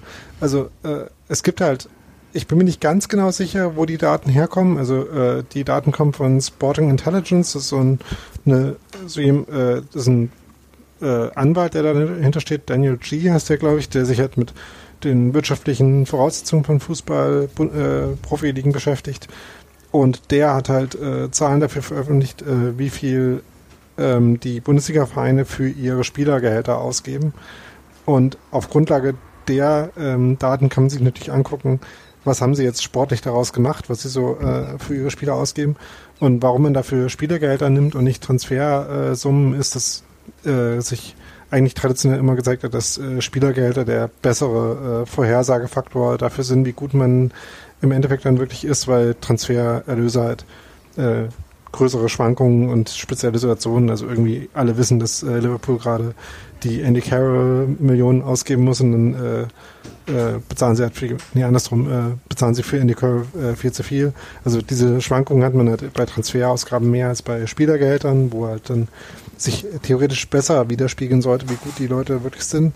Aber jetzt erklär doch mal die Tabelle da. anschaut- Da Ja. steht Union auf Platz 2 Genau. mit Und wenn man sich 15.000 da jetzt anschaut, genau, ähm, Union hat so und so viel, äh, nämlich ungefähr eine halbe Million an Durchschnittsgehalt und haben so und so viele Punkte geholt. Äh, wie viele, äh, wie viel Geld müssen sie ausgeben äh, pro Spieler, um einen Punkt zu holen? Ne? Und wenn man sich das anschaut, dann hat äh, Freiburg das wenigste, wenigste Geld gebraucht, um äh, gut genug Spieler zu bekommen, um ihre Punkte zu holen. Und Union ist tatsächlich am zweiteffektivsten in dieser Hinsicht, äh, um eben äh, ich habe jetzt gerade auch ein bisschen einen Überblick, wie das jetzt auf diese 15.000, äh, aber das ist ja auch egal. Also ähm, Bayern zum Beispiel muss ungefähr fünfmal so viel pro Punkt ausgeben wie Union. Und in der, in der Hinsicht ist äh, Union tatsächlich die zweitbeste Mannschaft der Liga. Warum das äh, auch nur so mittel äh, äh, zeigt Paderborn, die in der Hinsicht äh, Dritter sind, halt trotzdem nicht so viele Punkte geholt haben, aber halt noch weniger Geld ausgegeben Weil es haben. halt eine deswegen, relative Zahl ist. ähm, genau. Also ähm, Wie er auf die aber- 15.000 Pfund kommt, ist relativ einfach. Er hat in der äh, der Durchschnittslohn ist, also von Union laut der Tabelle, die er da hat, sind 539.000 Pfund und wir haben 35 Punkte und das ist einfach dadurch geteilt. Genau, das, äh, ja. Das, heißt, pro äh, Punkt hat Hatte ich Union zwischendurch auch so 15 sagen wollen, aber dann Genau. Das heißt, pro Punkt hat Union 15.000 Pfund ausgegeben. An jeden pro Spieler. Spieler. G genau, ja. Okay. Ist schon ganz schön ähm, an den Haaren herbeigezogen, die Tabelle. äh, und die Frage ist ja natürlich auch, was für eine Aussagekraft hat sie, weil natürlich werden die Vereine, die Na, die Aussagekraft stehen, ist, dass, dass Bayern sich die Meisterschaft teuer erkauft. Und aber sie haben ja auch die Union Kohle mit, für. Das ist ja eine ganz andere Frage, darum geht's ja nicht. Äh, Und Union halt mit einem vergleichsweise niedrigen Punktpreis pro Spieler äh, jetzt den Klassenerhalt geschafft hat, wie wir ja festgestellt haben. Hm. Da steht ja auch Rasenball Genau, und Leipzig mit nur mit äh, in der Mitte. Und ähm, da, also wie gesagt, ist halt okay, ich sag nichts. Aber das, das Interessanteste daran ist ja, welche Vereine ähm, in der Tabelle weiter oben stehen als in der Geldtabelle. Und Freiburg ist halt Also in die der Mannschaft, die echten den- Tabelle, ne? Genau. Ja. Freiburg ist halt mit Abstand die Mannschaft, die da den größten Sprung macht, weil die halt in der echten Tabelle acht Plätze weiter vorne stehen als in der Geldtabelle. Und äh, Bremen ist die Mannschaft, die den größten Sprung nach unten macht, weil sie halt acht Plätze schlechter sind in dem Erfolg, den sie holen, als in dem Geld. Und Union ist halt genug besser, um den wirtschaftlichen Nachteil, den sie haben, auszugleichen und in der Liga zu bleiben.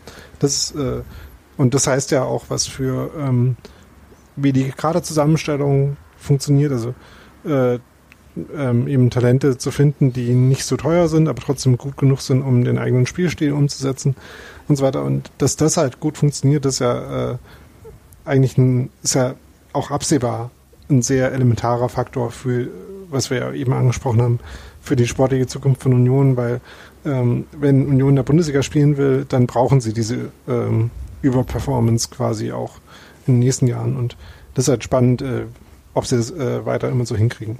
Denn allein wenn sie halt einfach nur genauso gut sind, wie sie ähm, quasi sein sollten, dann werden sie wahrscheinlich noch ein paar Jahre lang eher auf Platz 16, 17, 18 stehen. Ja. Gut. Das äh, können wir, glaube ich, alle so unterschreiben, diese Aussage. Auch wenn ich bei Also dieser Tabelle Oliver ganz viele Fragezeichen habe. Magic.